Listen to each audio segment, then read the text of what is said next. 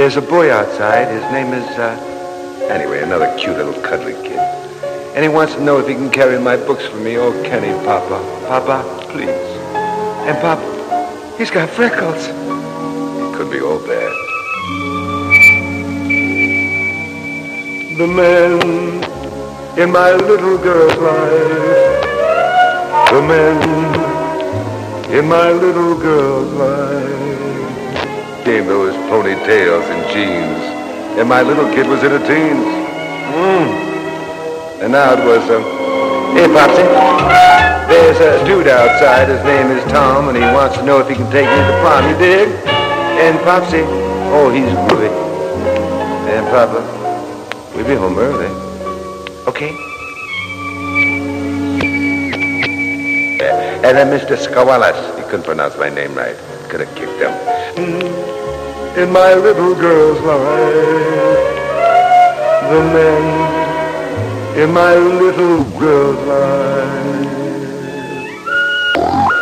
Yes, there's another man.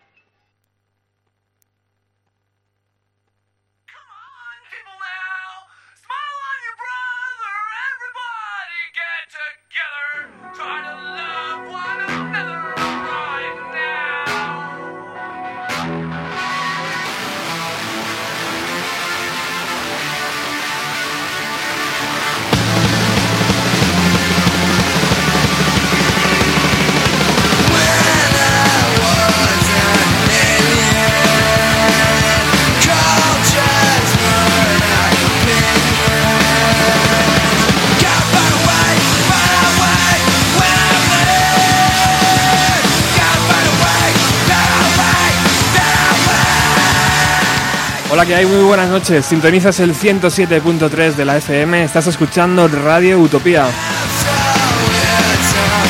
Cuando se cumplen las 11 de la noche, unos cuantos locos nos hemos venido a la emisora para hacer un programa de radio sobre Kurt Cobain.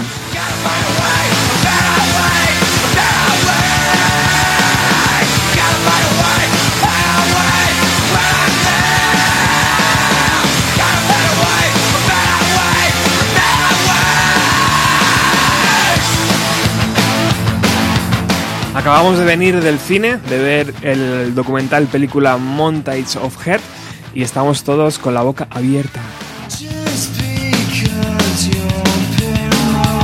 Y esa es un poco la idea del programa de hoy, ¿no? Hacer radio después de ver un documental tan impactante. Vamos a hablar muchísimo de la película, por lo que si no lo has visto todavía, eh, te aconsejo que la veas primero y que luego escuches el programa. O no, o si te apetece, descúbrelo con nosotros.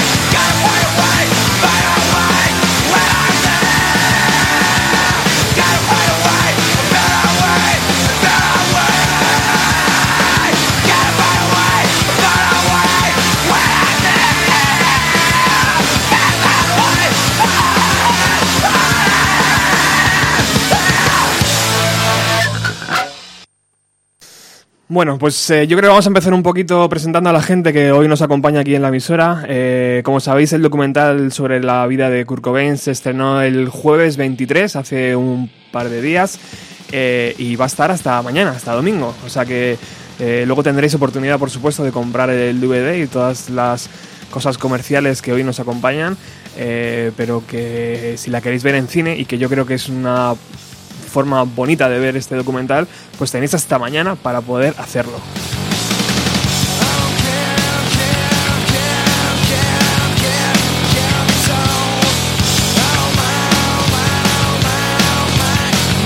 Y reconectamos con el programa que hemos hecho esta mañana, donde Rafa ha hecho el especial sobre Alice in Chains y, sobre, y con Juanjo, que ha hecho también un precioso especial sobre eh, The Afghan Wings y yo creo que han tenido muchos elogios los dos, o sea que felicidades chicos, ¿eh? Lo habéis hecho muy bien.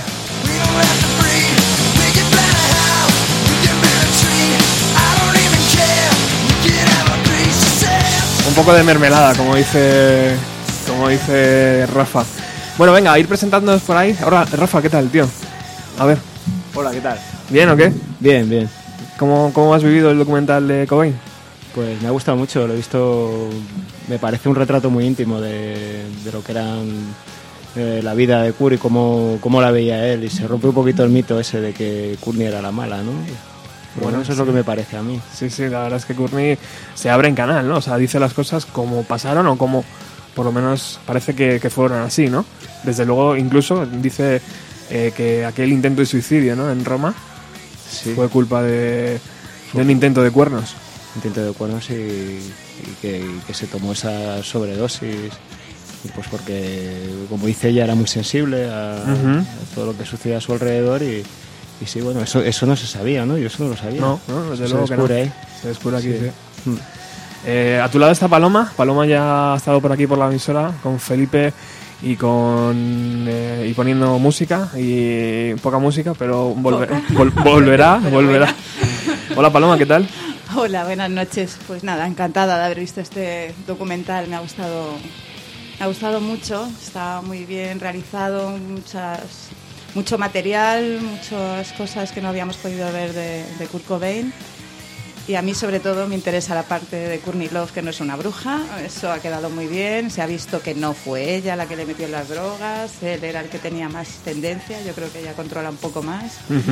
Y, una pareja que he visto que se querían mucho. Eso ha sido una de las partes que más, más me ha gustado. ¿Qué te ha parecido cuando ha dicho, cuando ella ha admitido que en el embarazo se estaba drogando? Bueno, ella lo, siempre lo dijo, que ella estaba embarazada, cuando estaba embarazada se drogaba, luego lo dejó, luego se volvía a meter, en fin, siempre ha sido muy, yo creo que muy honesta con eso. Y luego una cosa muy importante que luego hemos visto en la, en la entrevista después con el director, que él decía que lo que quería no es hablar de Courtney, sino de cómo Kurt veía a Courtney. Y por eso yo creo que por eso nos queda bien Courtney Love, más que nada porque es como la veía Kurt. Qué bonito y qué impactante esas escenas, ¿no? Domésticas donde están los dos. Bueno, donde están tres, por lo menos, porque hay alguien grabando. Sí, Eh, muy y, bonito. Y bueno, pues se, se les ve la pareja, ¿no? 25, 26 años ahí. Sí, sí, súper enamorados y bueno, a sus cosas. Sí, a sus cosas. A sus cosas, nada que ver con una estrella de rock, pasaban de todo, se encerraban en su casa y hacían pues lo que querían. Amor un poco tóxico también, También, ¿no? también. El, el hecho de la- el abuso de las drogas de, de los dos personajes. Angus, ¿qué hay? Buenas noches. Hola, buenas noches. ¿Qué tal? Pues muy bien, ¿y tú? Muy bien, muy bien. Aquí estoy esperando, esperando tu comentario sobre este documental. ¿Qué te ha parecido? Pues a ver, a mí me ha gustado mucho. Mm, No podría decir que no, ¿no? Eh, El montaje está muy bien, como ha dicho Paloma. Y las escenas de dibujos animados y tal ha estado bastante. Cuando bastante recrean chulo. ¿no? algunos Mm. momentos de la vida de, de Cobain. Sí, luego pues nada, yo a ver si hubieran puesto todo un concierto entero, el de Reading, lo que sea, me hubiera quedado ahí hasta que hubiera cerrado el cine. O sea, con ese sonido y demás, pues me ha encantado. Y esclarece un poco la figura de Kurt. o- A ver, yo creo que esto básicamente es para limpiar la, el rollo de Love. Ujú. O sea, yo lo que he visto es que ella se limpia ahí las manos de todo, ella es ahora muy buena y ya no tuvo nada que ver. También es cierto que el, que el documental lo ha producido su hija, entonces, no sé, no, no habrá querido meter tampoco mucha, mucha tralla, ya bastante se metió en su momento, con lo cual... Bueno, el propio director dice que Courtney no vio la película hasta que estaba finalizada, o sea que no tuvo en ningún momento... A ver, eso es lo que ha dicho el director. Lo Sí. que pasa que luego yo también he escuchado o he leído que han tardado ocho años en sacarla a la luz eh, mediante los ocho abogados que tenía Courtney Love para ver qué es lo que había y qué es lo que no. Entonces, ¿a quién crees? Pues no lo sé, no, pero bueno, ya está, ya está vista. ¿Y qué te ha parecido llamativa la escena donde Kurt está sujetando a su hija pequeña y no se puede mantener despierto? Mm, A ver, eh, estaba enfermo, entonces tampoco puedes criticar a una persona que en ese momento no está, no está en sus, en sus cabales. Pero es curiosa, ¿no? Porque él- es triste, él es triste decía- a la vez, ¿no? O sea, ves una persona que está mm, hecha una- un pendejo y está con su cría de un año o dos, pero bueno, al fin y al cabo está con ella, ¿no? Uf, Yo qué sé, es un poco, un poco triste, duro Mm, a lo mejor. Es duro, es duro. Porque además en sus diarios aparecen las frases, ¿no? De que va a cambiar pues, por ella porque la, la quiere un montón a la Mm. Sí, niña. y va a estar toda la vida con ella y... ves que no puede, no puede con la adicción. Es más fuerte que, que él. Y Juanjo, ¿qué hay? Buenas noches, tío. Hola, buenas noches, ¿qué tal? ¿Cómo te va el cuerpo, tío? ¿Tienes, Aquí gaso- aguantando, aguantando. ¿Tienes gasolina todavía? Sí, sí, el diésel aguanta hotel a tope. Bueno, ¿qué te ha parecido este, este montaje del diablo? Sí, me ha gustado bastante y también, bueno, sobre la importancia del director, ¿no? De poder recopilar toda la información que encontró y, y también, bueno, eso gracias a Kurt ¿no? Que, eh, no sé, yo, yo no tengo ningún diario ni nada, pero, hostia, hacer diario desde que era joven hasta, hasta que los 27 años es, hostia, eh, fue gracias a Kurt Cobain, si no, nunca podría haber hecho este, este trabajo el director, ¿no? Sí, señor. Todos los días de, desde tan jovencito y toda la etapa que también estuvo de, no sé, se- cuando se hicieron famosos y todo eso, ¿no? Que tuviera ese tiempo para poder escribir y todo eso, claro. Eso, eso daba la, la vena este que, bueno, Kurt tiene una vena artística, ¿no? Un tipo de artista más, más como tendencia más, a lo mejor más suicida, ¿no? Más radical y eso, ¿no? Y que no es el típico artista, todo el mundo quiere que un artista pi- pinte un cuadro bonito, eh, Mm. no, era más visceral, más, más radical, ¿no? Que es otro tipo de artista que también existe, ¿no? Que es- no todo es bonito, que también está el artista radical. A mí me ha llamado mucho la atención que la vida de una persona entre en 15 cajas, tío. ¿No? O sea, ver el almacén, 15 cajas, ha dicho el director, ¿no? O 18 cajas, no sé cuántas ha dicho. Sí, y eso, eh, Y ahí estaba toda la vida de un hombre, tío. Es muy llamativo, ¿no? Ir abriendo caja por caja y escuchando cinta por cinta ir montando todo esto, ¿no? hmm. Es algo Bueno, también parte, también, que abruma. Sí, también parte de eso, que el, el director ya conoce, ya sabe quién es Kurt Cobain, ¿no? Entonces ya, ya, ya tiene la idea ya, la acogida, ¿no? La idea ya de. ¿no? Que no es eso que conoces a alguien de, de nuevo, ¿no? Sino, Ujú. Y eso también eh, la- ayudado a poder hacer el trabajo este. Bueno, pero Mor- Morgan, el director, dice que eh, él conocía desde luego a Nirvana, pero que no era seguidor, o sea que no, no era un fan de Nirvana. Conocía la carrera del grupo, pero no, no era un seguidor y yo creo que eso también es positivo para hacer una obra así. Hola Bea, ¿qué tal? Buenas noches. ¿Qué tal? ¿Cómo estás? Bienvenida de nuevo a, a la emisora. Gracias. ¿Qué te ha parecido eh, el Kurt Cobain pequeño, pequeñito, cuando era un niñito, eh? Qué guapo, Sí, eso jodido. te iba a decir, que lo que más me ha gustado a mí ha sido la primera parte. Y las entrevistas con, con la gente que participa, sus Ujú. padres, su primera novia, es lo que más me ha gustado. Las imágenes de cuando era pequeño y luego también toda la parte musical. La- lo de los conciertos. Sin embargo, la parte de, los, de, de con Courtney se me ha hecho dura de ver porque es muy íntima y tampoco no me ha interesado demasiado, la verdad. Mm.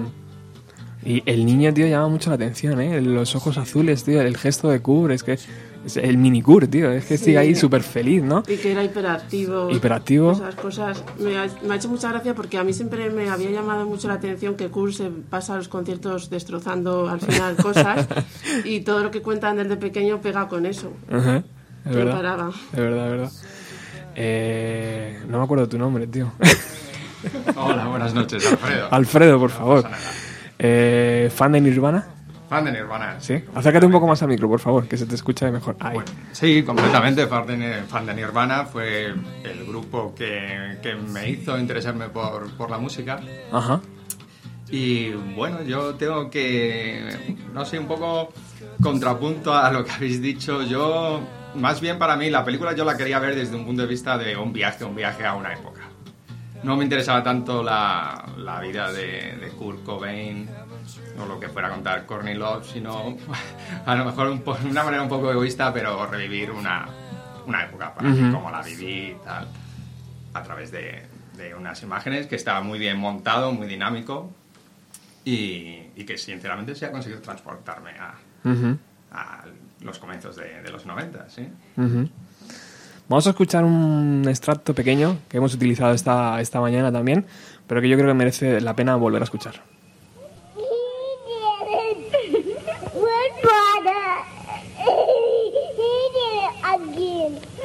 border?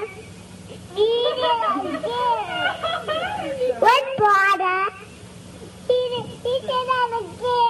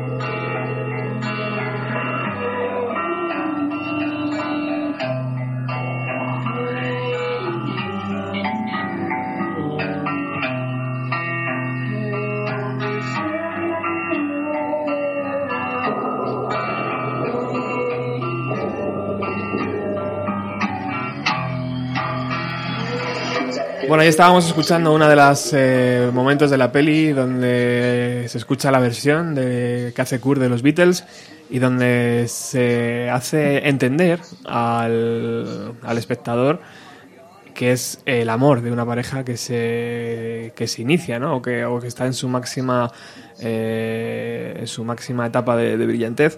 Eh, yo no sé si vosotros lo habéis entendido así, esa parte de, de la peli, cuando se, se escucha la canción de los Beatles, chicos. Yo sí, yo es que yo insisto en que a mí sí me gusta la historia de amor de Courtney y Kurt. Y entonces se ve eso, que está muy enamorado de ella y le toca esa canción. A mí eso, eso es lo que yo veo. Yo soy un poco romántica, pero, pero sí, sí, yo veo eso. Qué bueno. Rafa. No, Sí. lo, no lo ves igual. No, sí, sí, sí, sí, se ve una pareja enamorada, sí, no, no, no tienen una relación tan tormentosa como parecía, ¿no? Además se ve como que pasa mucho de todo lo que dice la gente, incluso hacen parodias, ¿no? De, de noticias, riéndose, y sí, parece estar un poco abstraídos en su mundo, también de esa manera. Imagínate no estar, tener 20 24 25 años, tío, y que todos los periódicos ¿no? hablen un poco de ti. Sí, y, un, y un poco mal a y- veces, ¿no? y muy mal, muy mal, y sobre temas muy personales. Ujú. Y bueno, se lo toman muy a risa, ¿no? Sí. Vamos un, vamos un poco al, al principio de, de- de esta película y, y- y es el comentario que hace la madre ¿no? de, de Kurt cuando, cuando señala que, que parece que, que, el- que ella necesitaba crear una vida, ¿no? O sea, que era muy joven, que conoce a este hombre llamado Don y decide casarse y rápidamente decide tener un niño, ¿no? E incluso uno de los doctores le aconseja que, que- que no vaya tan rápido, pero ella parece que le apetecía mucho tener un crío y explica en el documental que algo por algo tenía que ser, ¿no? Y era porque, porque Kurt tenía que nacer y, y un poco va por ahí.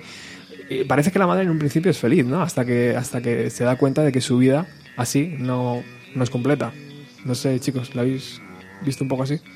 Yo he visto que con el marido nada de nada. Eh, había muy mala relación y, y se divorció y en fin, y ahí empezaron los problemas, porque cuando mucho querer tener a Kurt, pero luego, en fin, le ve hiperactivo y le larga de casa, en fin, no sé, también. Sí, eso es curioso, ¿no? Sí. Cuando...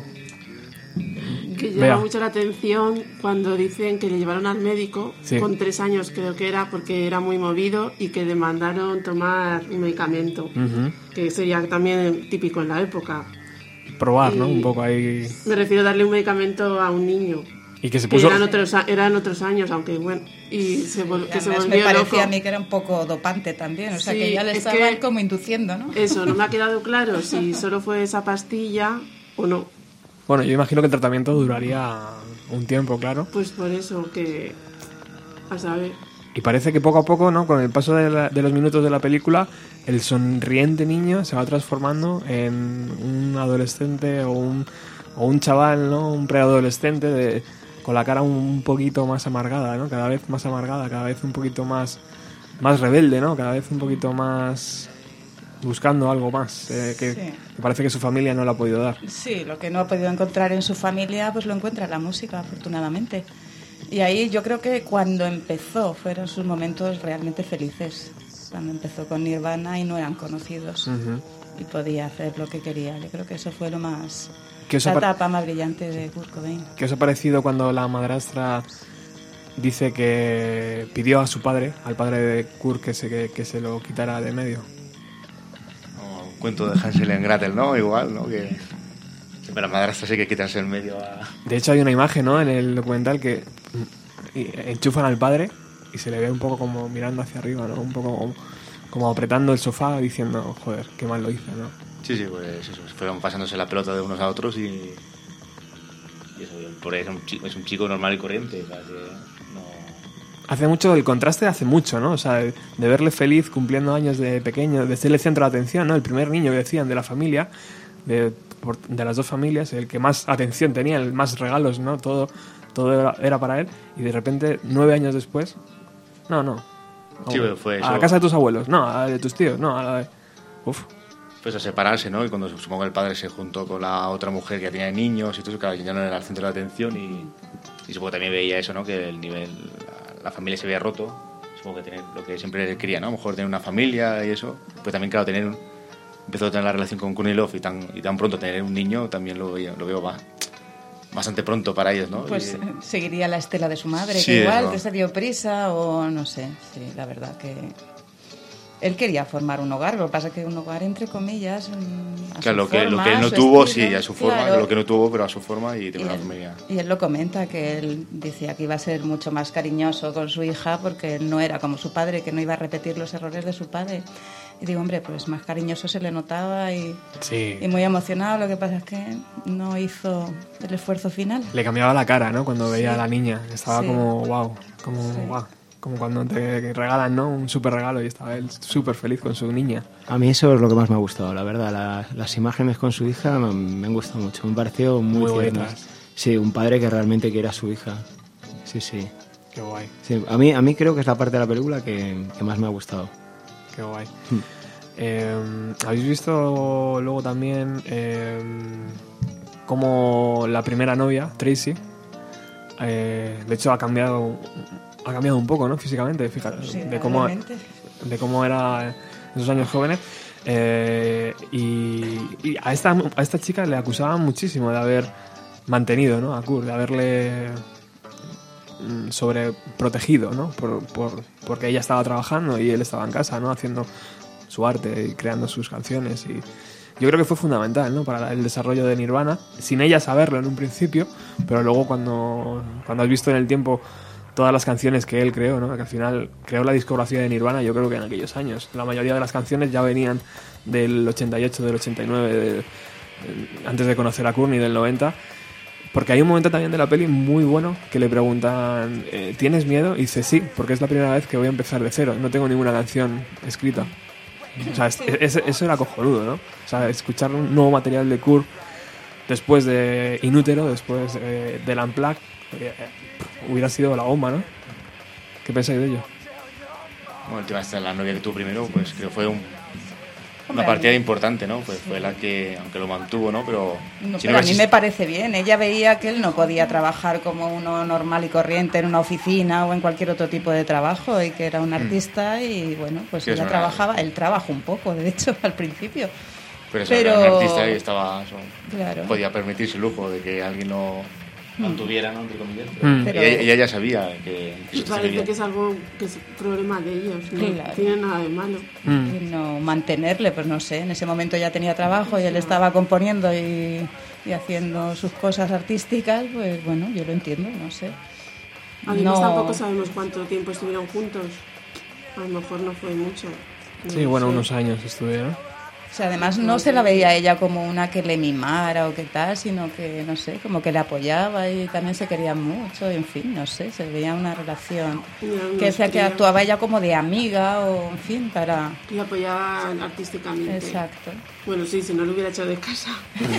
Yo, yo- yo hubiera sido peor, porque a lo mejor no hubiera cogido este camino, ¿sabes? Claro, y de ot- otro Mm. más que me echa. no, menos mal que no. Total. De hecho, es- también es significativo ver que él ha guardado en todas sus cosas aquellos mensajes ¿no? que le escribía Tracy de por las mañanas, ¿no? Me voy a trabajar o por la noche me voy a trabajar, pero espero que tengas un buen día o te quiero mucho y todo, todo esto, ¿no? Qué notas más bonitas se ponían. Sí, ¿verdad? Es curioso porque él luego después tuvo una relación ya formal con Courtney Love, pero aquello no desapareció de sus cosas. O sea, las guardó, imagino que era importante para, para él. Y yo creo que para ella también. Lo que pasa es que, claro, ser siempre la novia de Kurt Cobain, ¿no? Puede ser un poco cargante. Good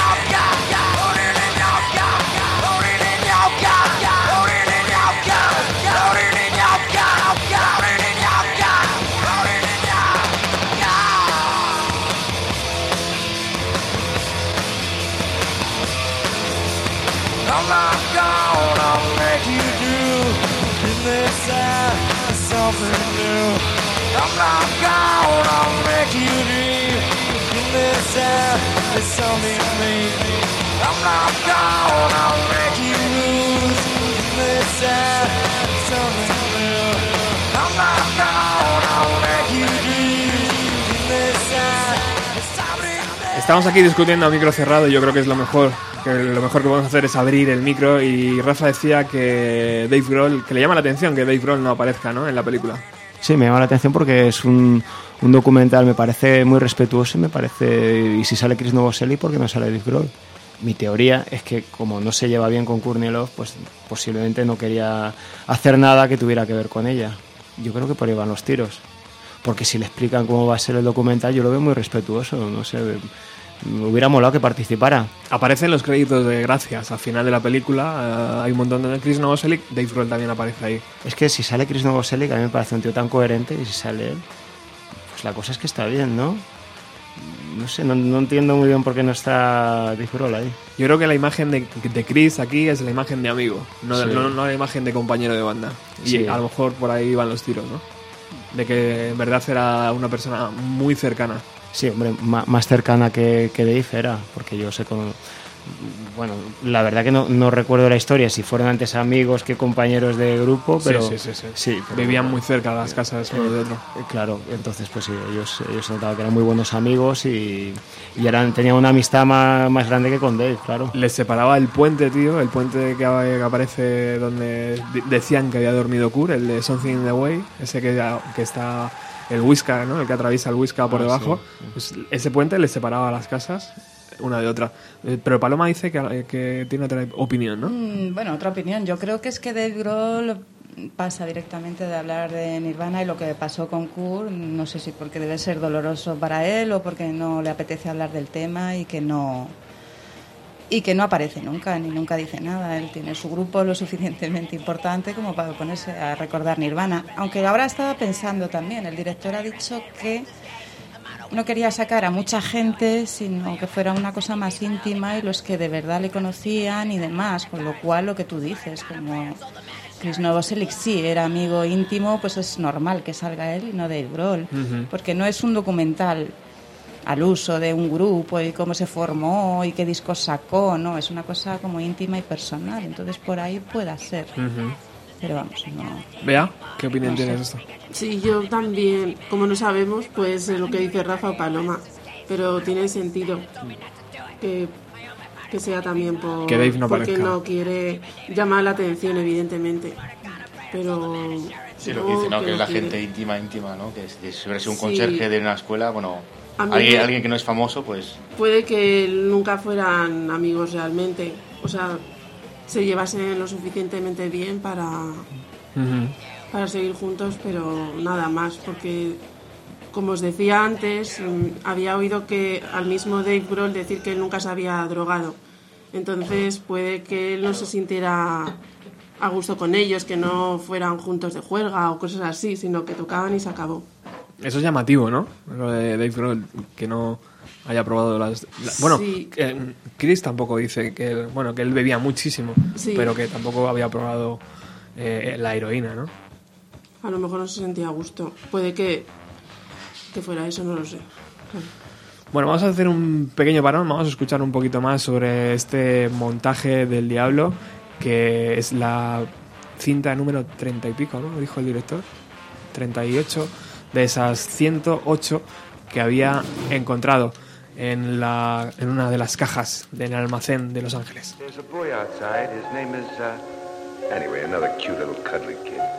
And he wants to know if he can carry my books for me. Oh, can he, Papa? Papa, please. And Papa, he's got freckles. He could be all bad. The men in my little girl's. The men in my little girl's life. Came those ponytails and jeans. And my little kid was in her teens. Mm. And now it was, um, hey, Popsy, there's a dude outside. His name is Tom, and he wants to know if he can take me to prom. You dig? And Popsy, oh, he's groovy. And Papa, we'll be home early. Okay? And then Mr. Skawalas, he couldn't pronounce my name right. Could have kicked him. Mm, in my little girl's life, the men in my little girl's life. Oh, yes, there's another man.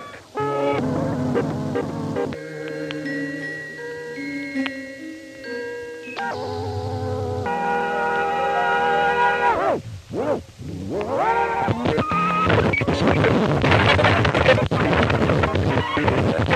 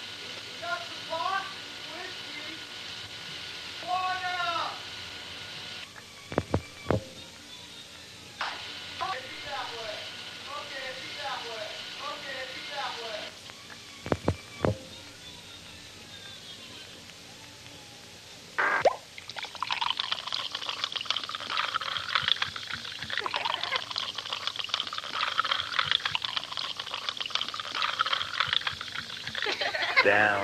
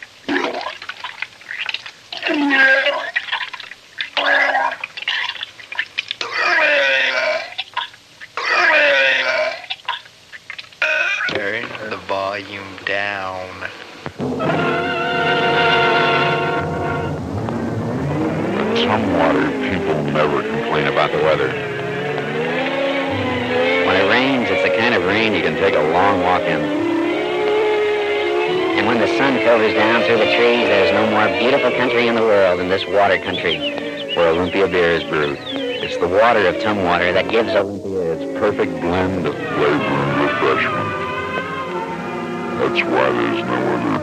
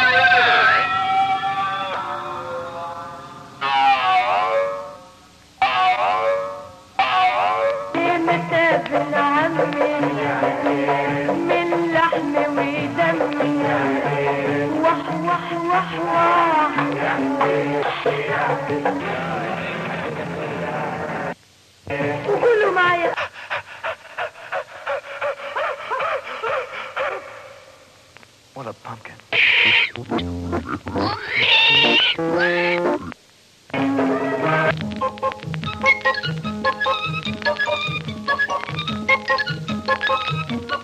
is George. He lives with his friend, the man with the yellow hat. He was a good little monkey. Good little monkey. He Was always curious. Was always curious.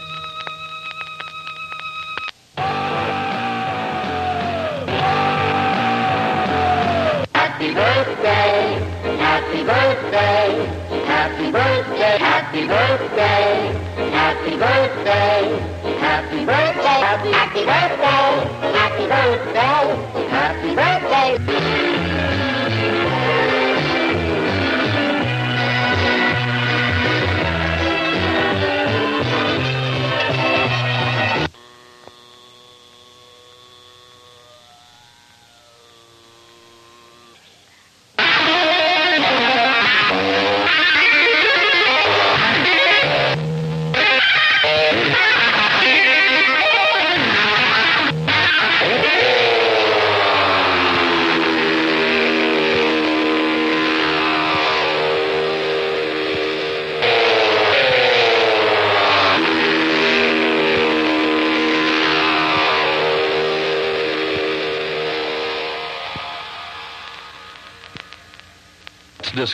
disco. It's disco.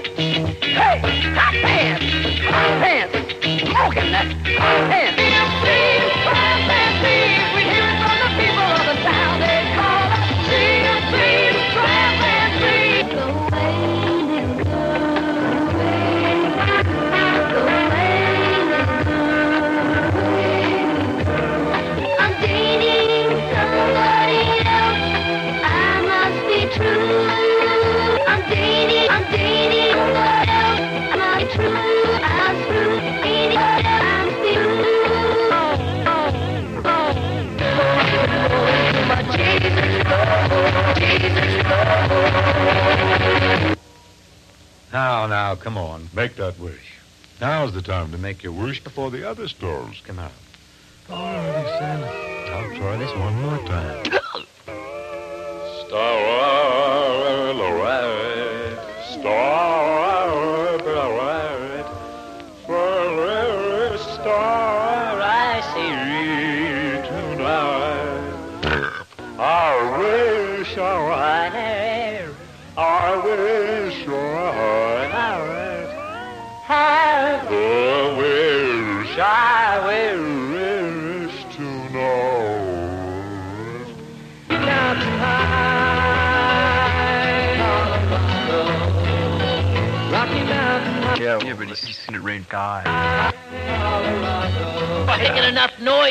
to wake up a parking meter. Must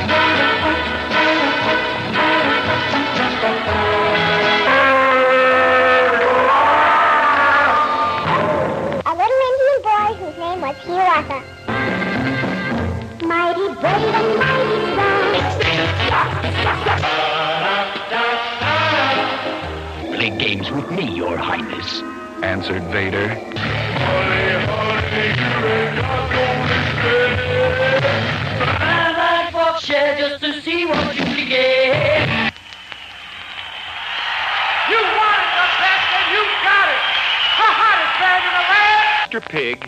Says the living God, I gave you the promised land. I have shown you to trust me. And when you did as I told you, you won great battle. Says the living God, shown you to trust me.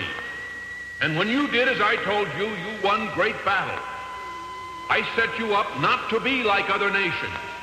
You were not to have a king, as I was to be your...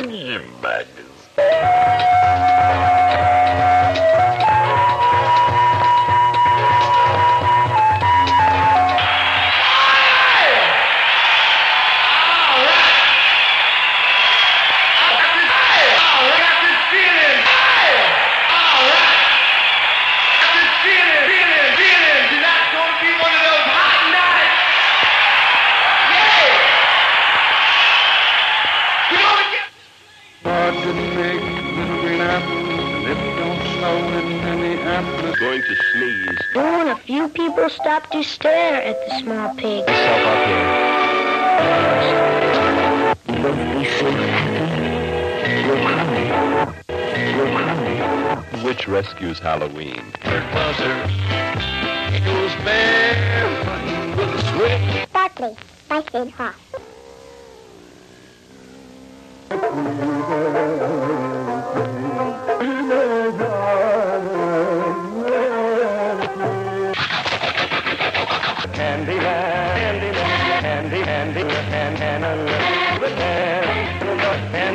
But.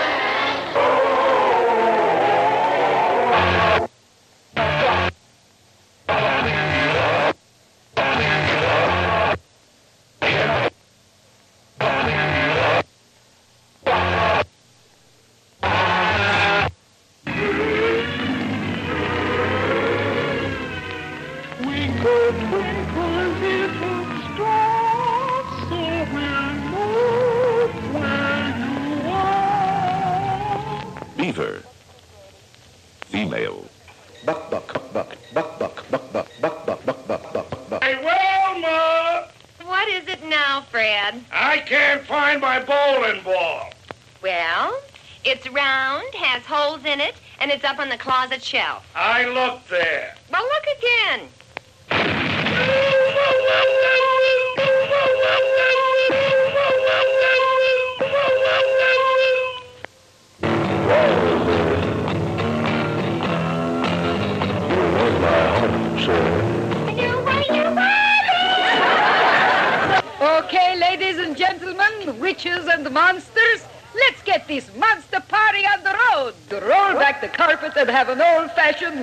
Shindig. So, all you card-carrying monsters, grab a ghoul friend and get ready to do a twist, a surf, a, a wild watusi, a frug, or a swinging holly-golly. Oh man, it was so good in England, man. These two cats, Bob Dylan's grandmother and Queen Bee over on drums. Bob Dylan's grandmother. Oh, Rob, thank you very much. Bob Dylan's grandmother. Oh, Rob, thank you very much. Bob Dylan's grandmother. Because I'm not, I don't think I'm losing my mind. anyway, man. But anyway, man. Wait, wait, wait a minute. Honestly, wait. No, no. Anyway, man. Anyway, man.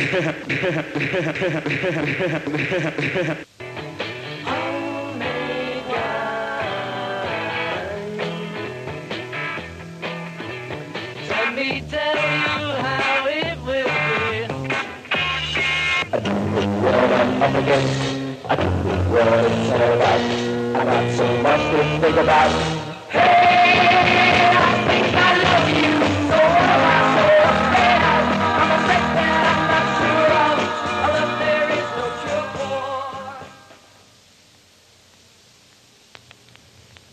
位太太幾好啦嘛？呢家人幾好啦嘛，人會講英文嘛，開你講慢啲，好慢，處有電話啊，你處有電話啊。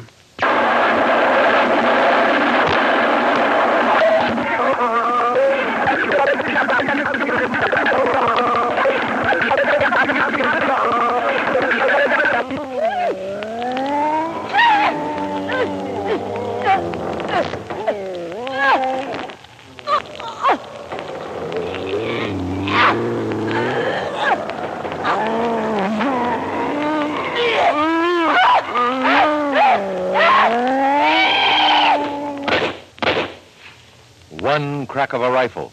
It came from a window of a cheap rooming house across the street, and King toppled to the concrete floor.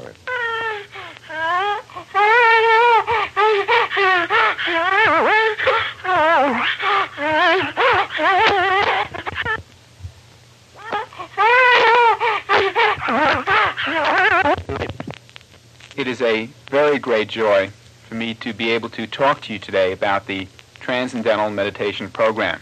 But just because a guy is sensitive and, and, and he's an intellectual and he wears glasses, you make him out a queer. I never said a guy who wears glasses is a queer. A guy who wears glasses is a four eyes. A guy who's a fag is a queer.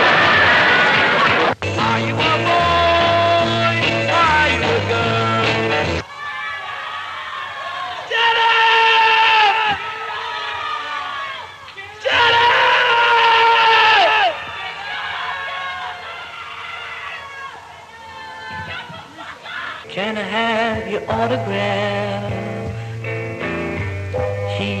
said to the fat blonde actress.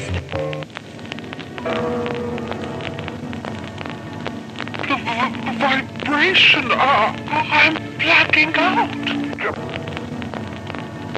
The vi- vibration, uh, I'm blacking out. The vi-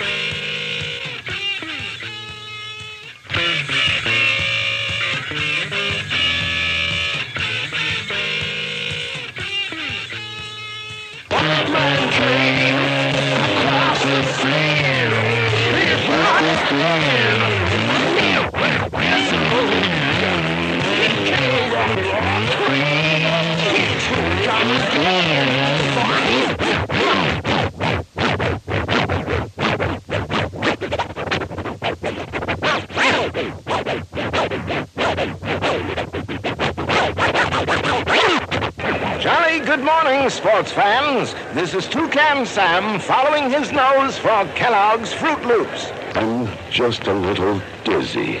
Cottleston, Cottleston, why? Why does a chicken? I don't know why. Oh, who respond to the scriptural call, be strong and of good courage. Yellow man, dying and softly speaking a name in a tongue I don't understand. He's only been hit once. I wonder whose bullet it was.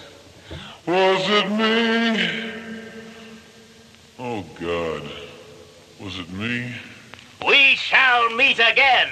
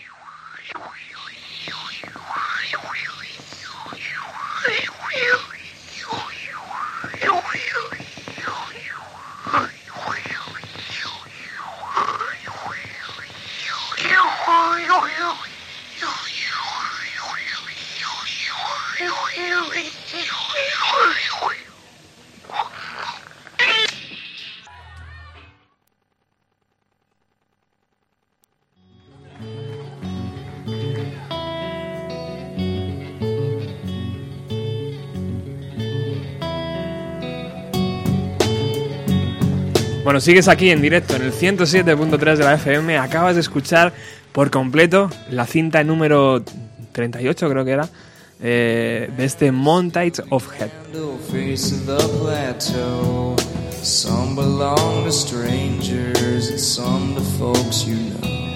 Y ahora muy atentos porque vamos a hacer una comunicación cruzando el Atlántico. Vamos a ir hasta la ciudad de Lima para hablar con la gente de Nirvana en vivo.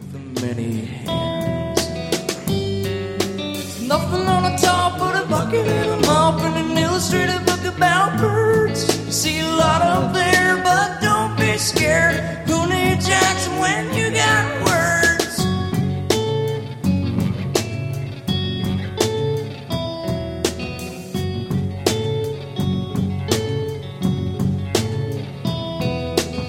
Fish with a mop, then you can't stop and look at what you've done.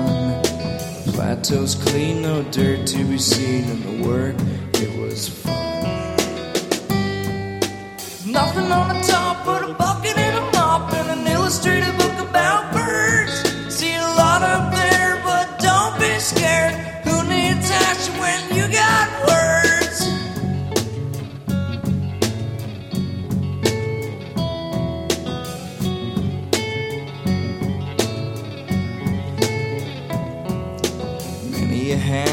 began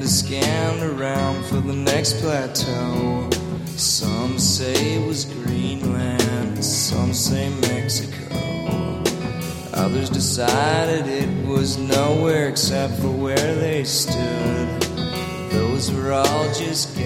Bueno, y una de las páginas más activas eh, referente a Nirvana y donde la información ha estado más clara ha sido en Nirvana en vivo.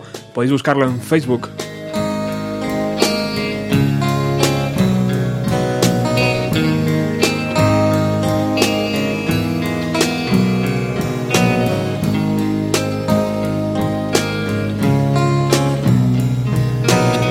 Y hasta allí vamos a viajar para saludar a su jefe, a su a la persona que es responsable de esta página. Hola, muy buenas noches, muy buenas tardes en Lima, ¿no? Sí, buenas tardes todavía acá. Buenas noches a ustedes. Muy buenas noches, ¿qué tal estás? Muy bien, muy bien. Acá la expectativa de poder hablar este, contigo, con las personas que tengas ahí y bueno, hablar un poco de Nirvana y lo que ya ustedes han tenido la oportunidad de ver, Montation of Head, y que acá estamos todavía esperando a su estreno, que ya falta muy poco. ¿Cuándo se va a estrenar en Lima el- eh, la película? El, el 26 de mayo. 26 de mayo. O sea que todavía queda un poquito para que... Sí, estamos ahí quitándonos los cabellos porque estamos esperando a ver todo lo que nos espera en ese documental. Bueno, para que te hagas una idea, aquí en el estudio tengo delante de mí a seis personas que han visto el documental hace apenas media hora. Acabamos de salir del cine. Wow. Y cada uno tiene una opinión personal, eh, pero, imagino. pero me gustaría que le, que, le, que le hicieras alguna pregunta a alguno de ellos sobre, sobre qué es lo que qué es lo, qué, qué es lo que han visto. Tú que tienes tanta información, que has colgado tanta buena información en, el- en el- la página de Facebook, ¿quieres preguntarle algo a alguno de ellos sobre algún aspecto de la película, alguna canción, alguna, algún momento donde aparece Courtney Love o Chris Novoselic, no sé, alguna historia que tengas, alguna duda? Bueno, eh, yo tenía planeado hacer una pregunta sobre a ver qué cosa nueva han visto, escuchado o lo que sea, pero eh, pensándolo bien, me gustaría preguntarles a cada uno, si que puede decir brevemente, qué opinan o qué piensan ahora después de haber visto el documental sobre Kurt Cobain. Porque supongo que el panorama o, o la imagen que tengan de él habrá cambiado, tal vez será la misma, no lo sé, ese es mi, mi interés de saber. Bien, me parece una buena pregunta, chicos. Eh, Rafa, por ejemplo. Bueno, pues, mm, ¿qué pienso de él? Hombre, tampoco, tampoco me ha cambiado mucho la, la idea que tenía, que tenía yo de él. Pues no sé, mira, a mí, pues, pues yo veo que, pues, pues que quería mucho a su hija, no sé, me, me, me quedo con eso. Sí, que era, sí, que, que, que, que intentó cambiar y, y eso, y, y no pudo, no pudo.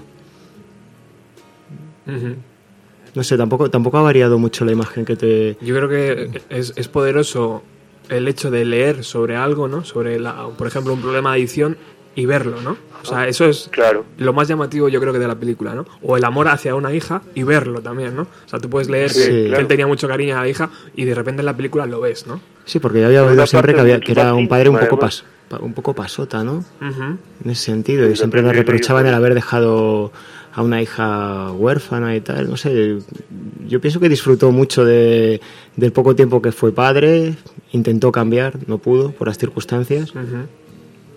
Bueno, Paloma. A mí me gusta más después de haber visto el documental.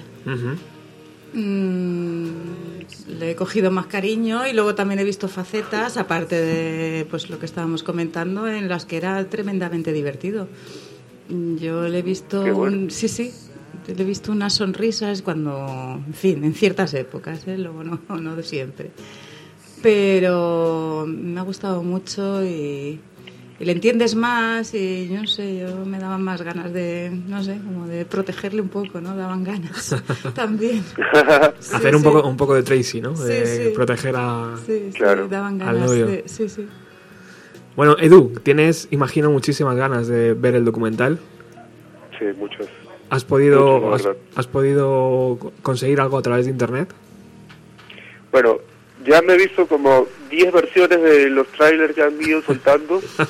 eh, y de ahí tan solo el audio que tú subiste y muchas fotos este, nuevas para los fans eh, de Nirvana o de Kurt Cobain. Y estamos mucho a la, a la expectativa, sobre todo lo que he leído sobre los videos que van a mostrar o conversaciones, o la- más que nada sobre todo las personas que están presentes en ese documental como el padre de Kurt, eh, su madrastra, su misma madre, su hermana.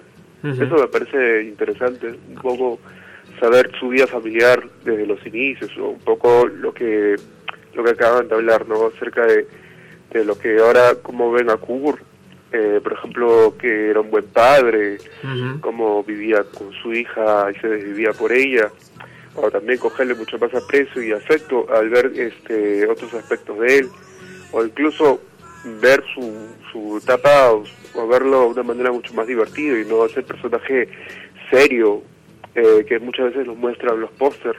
Sí. Así que sí, estoy con ganas de verlo. Es increíble, aquí eh, mientras estaba sonando Montage, montaje, montaje del Diablo, Montage of Head, eh, estábamos eh, hablando sobre eh, la facilidad que ha tenido la familia para hablar y también la facilidad para un poco retratarse en esos años y quedar un poco en evidencia. Es decir, bueno, no sé quién lo decía antes, a lo mejor lo, lo hemos hecho un poco mal, ¿no? Eh, a lo mejor no hemos sido no hemos hecho todo lo que hemos podido con ese niño de nueve años que de repente le cambió el carácter, ¿no? Claro. Y, es- y eso en, en la cinta se ve muy bien también, como parece que, que Kurt Cobain se convierte en una pelota que va de casa en casa hasta que, hasta que encuentra una vía de escape, que es el arte, que es la música. Y, y la transición de ver a un niño angelical, rubio, ojos azules, a, a ver un adolescente que rompe cristales y que hace pintadas. Espejo, sí. Eso, Y que es llevado incluso a la cárcel también, a una carceleta. Ujú.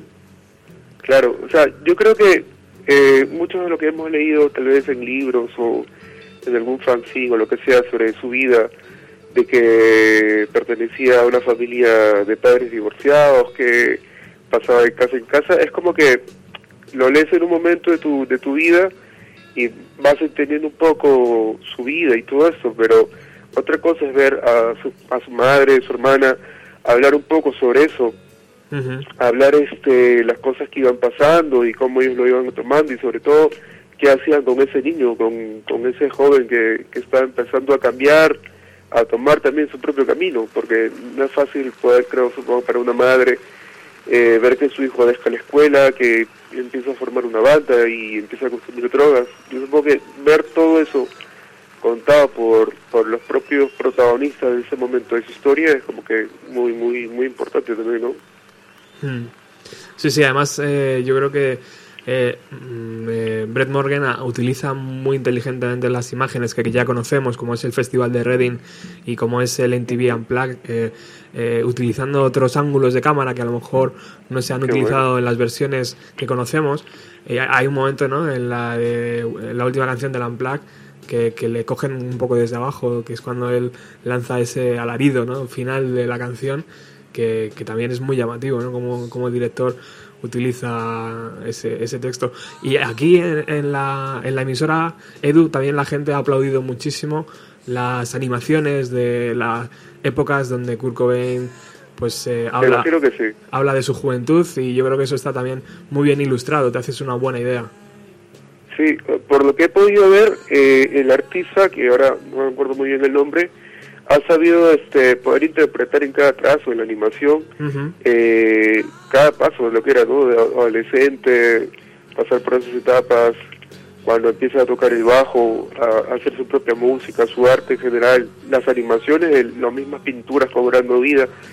Eso para mí me parece, o sea, un, tra- un buen trabajo y sobre todo verlo en un documental por primera vez hablando sobre su vida y todo esto, o sea, de verdad, de verdad han hecho un buen trabajo en eso. Lógicamente que yo todavía no he visto el documental por completo, pero por lo Ujú. que he podido ver o nos han dejado ver hasta ahora es como que de verdad vale la pena poder ir a verlo. Eh, hay un montón también de canciones y de cintas por descubrir. ¿Qué piensas de todo eso, Edu? ¿Tú crees que saldrán o, o que es un material que con el paso de los años irá saliendo? Bueno, yo me acuerdo que en el 2007 empezaron a decir que iban a hacer este documental, que aún todavía no tenía nombre ni nada, y ya desde ese año empezaron a salir audios poco a poco, audios del 92, del, del 93, luego salió eh, todo esto, lo de, o, en ese- o antes de ese año me parece, todo lo que fue lo del box set y todo eso. Hay una página muy buena que se llama Live Nirvana. Ahí sale una lista de todo lo que se conoce o se sabe que ha sido grabado o lo que sea. Y aún se sabe que hay más material por sacar. Así que de acá supongo que cada un, par de años o meses tal vez, con suerte, podamos poder eh, ver o oír algo de todo ese material. Sobre todo, no sé si tú te acuerdas mucho, pero hace dos años o un año se habló del disco blanco de Kurt Cobain. Ajá. Y con ese documental se puede ver que efectivamente hay audios eh, eh, en solitario de Kurt Cobain o con, par- o con la participación de Eric, el guitarrista de Hole, o Sí. Pat Smear. Sí, sí. Entonces todavía nos queda mucha mucha historia que contar en material de archivo. Bueno, esperemos que pronto salga. Desde luego el día 13 de abril, cuando se hizo la premiere aquí en Madrid, estaba eh, el director de la película, eh, nos dejaron hacerle algunas preguntas y yo le dije que si la música que sonaba en, la película era la única que existía inédita de, de Kurt y me dijo que no, que estaban trabajando en un CD, lo que pasa que todavía no sabían eh, cómo lo iban a sacar y cómo y qué canciones iban a incluir, pero que sí, que quedaban un montón de, de pistas acústicas inéditas de eh, primeros bocetos de canciones y que y que bueno porque no tenían ni nombre imagínate o sea que iban a, Claro. a hacer un CD con el número uno el número dos el número tres. Cinta de de septiembre del 92 la 87 canción número 32 o algo así sabes o sea Sí, que- lo que pasa es que eh, todo el material que se pudo juntar en cintas, videos o lo que fuera, eh, se han ido juntando en un almacén que Courtney Love eh, ha sabido preservar todo ese material y hay mucho material en cinta, o sea, hay, hay, hay mucho material que se puede sacar. El problema es que comercialmente hablando, supongo que no es como para hacer lo que hicieron hace un par de años con el box set, que Ujú. son materiales o sea, que puede ser oído por personas, incluso pasados por la FM. ya Pero ese material es como que contiene mucho collage, mucho, mucho sonido este, fuertes y todo esto. Ajá. Así que va a ser un poco difícil seguro seleccionar lo mejor de todo eso y, y que se venda también de una manera ¿no? más comercial o qué sé yo, que o lo que sea. Ajá. Supongo que tendrá mucho trabajo ahí. Sí, esperemos que con el paso de, de los años se vaya vayamos conociéndolo. También el libro ese que dicen que van a publicar con todo el material audio, eh, ah, el todo material visual de que, que están Sí. en, en esas cajas. Bueno, He Edu- leído que, Dime, he leído, disculpa que te, que te corté, pero he leído que Brett ha tenido ciertos problemas con la edición del libro porque parece que no al comienzo no lograron eh, mucho captar esa idea que él tenía para el libro, pero parece que ya por las por las páginas que han soltado en Amazon Ajá. Puedo darse que ya más o menos han han encontrado el camino que querían para ese libro, porque por lo que ves hay fotos buenas, parece que va a contener, va a contener toda esta información de, de lo que se puede ver en el documental o incluso más. las entrevistas completas, ¿no? Claro, y sobre todo más memorabilias y todas estas cosas que hemos visto ya antes, en, por ejemplo, en Cowboy MC y en los diarios de Pur. Muy bien. Bueno, Edu, eh, Nirvana en vivo es una de mis página- páginas favoritas y yo espero que la gente que está escuchando a través de la radio también entren en tu página y, y disfruten de todo lo que allí pones de Nirvana, que es maravilloso. Eh, te mando un cariñoso saludo desde Madrid y que Muchas gracias. y espero hablar pronto contigo para otros especiales sobre, Igualmente, sobre la igualmente, yo banda. estoy disponible y muchas gracias por lo que acabas de decir y bueno, eh, es algo que lo hago porque en verdad me gusta y bueno, si alguien está escuchando de Perú, le mando saludos, igual también a las personas de España, como José Vázquez, que también te sigue en tu página que lleva los 90. José es un crack. Y. Gane también se está escuchando, que también es de España, así que Muy muchas bien. gracias por esta, por esta participación. Edu, un abrazo enorme. Muchas gracias a ti y a todos, un abrazo. Hasta ahora.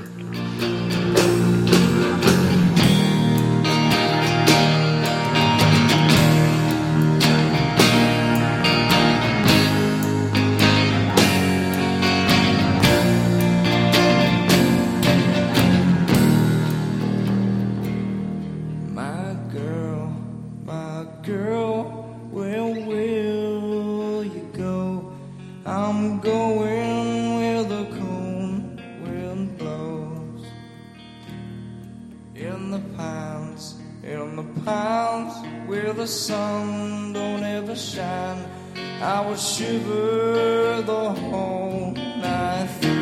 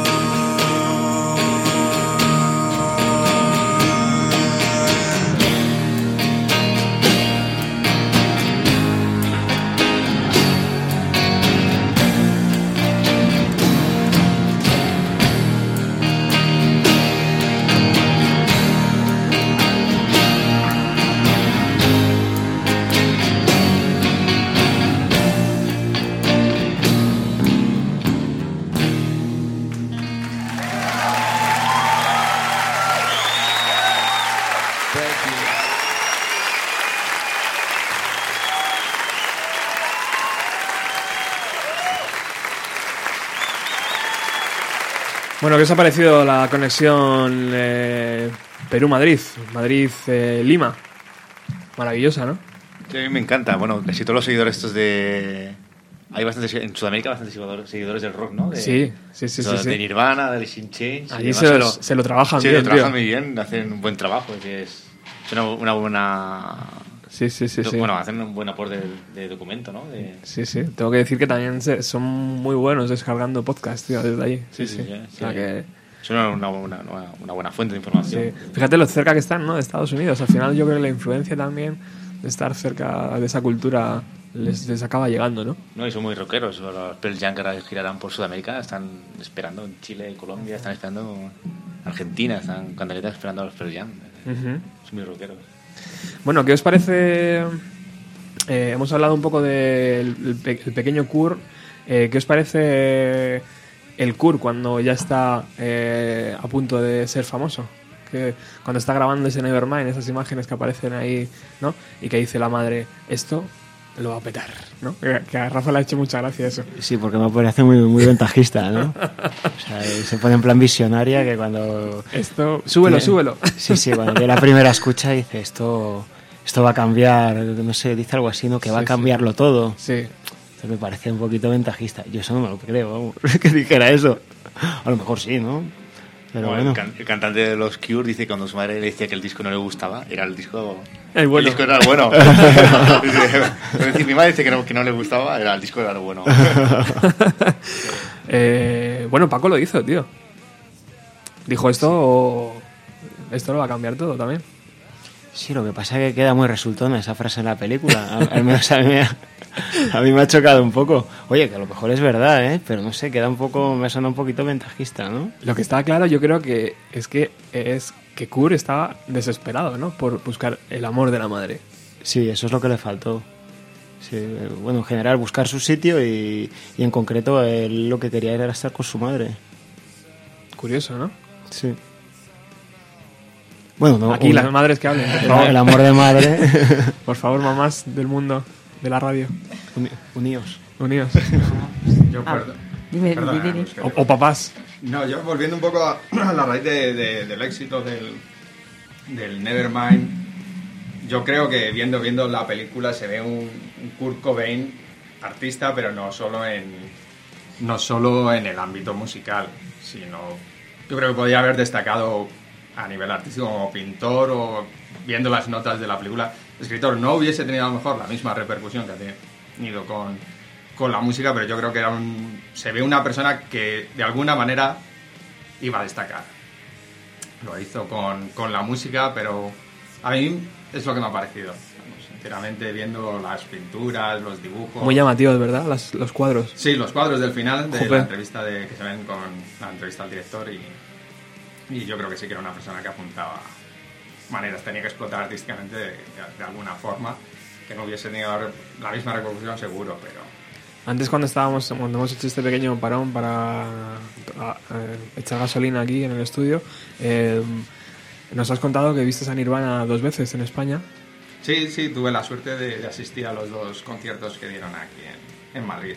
Imagino que el del primero no te acuerdas en, es- en mucho, porque... no, no. La verdad es que la- el, el recuerdo, el recuerdo es borroso y, y yo creo que, que si está, sería por la emoción del momento, estará distorsionado lo, lo que viví, pero, pero sí, lo, lo- lo viví con mucha intensidad, con aquellos años que tenía 16 años en aquel momento, mi primer concierto. Wow. Y para mí, pues eso fue un punto muy importante en, en mi adolescencia. ¿Y el segundo con eh, Inútero? Como... El segundo ya, pues sí, igual, sí, lo bebí intensamente, pero fue de, de- de otra manera y tal. El disco era, era distinto completamente y, y aunque, pues eso, estábamos todos locos por, por Nirvana, pero, pero ya era, ya era otra, otra, otra cosa. Pero igual, lo disfruté muchísimo y tampoco es que tenga muy claro ahora mismo.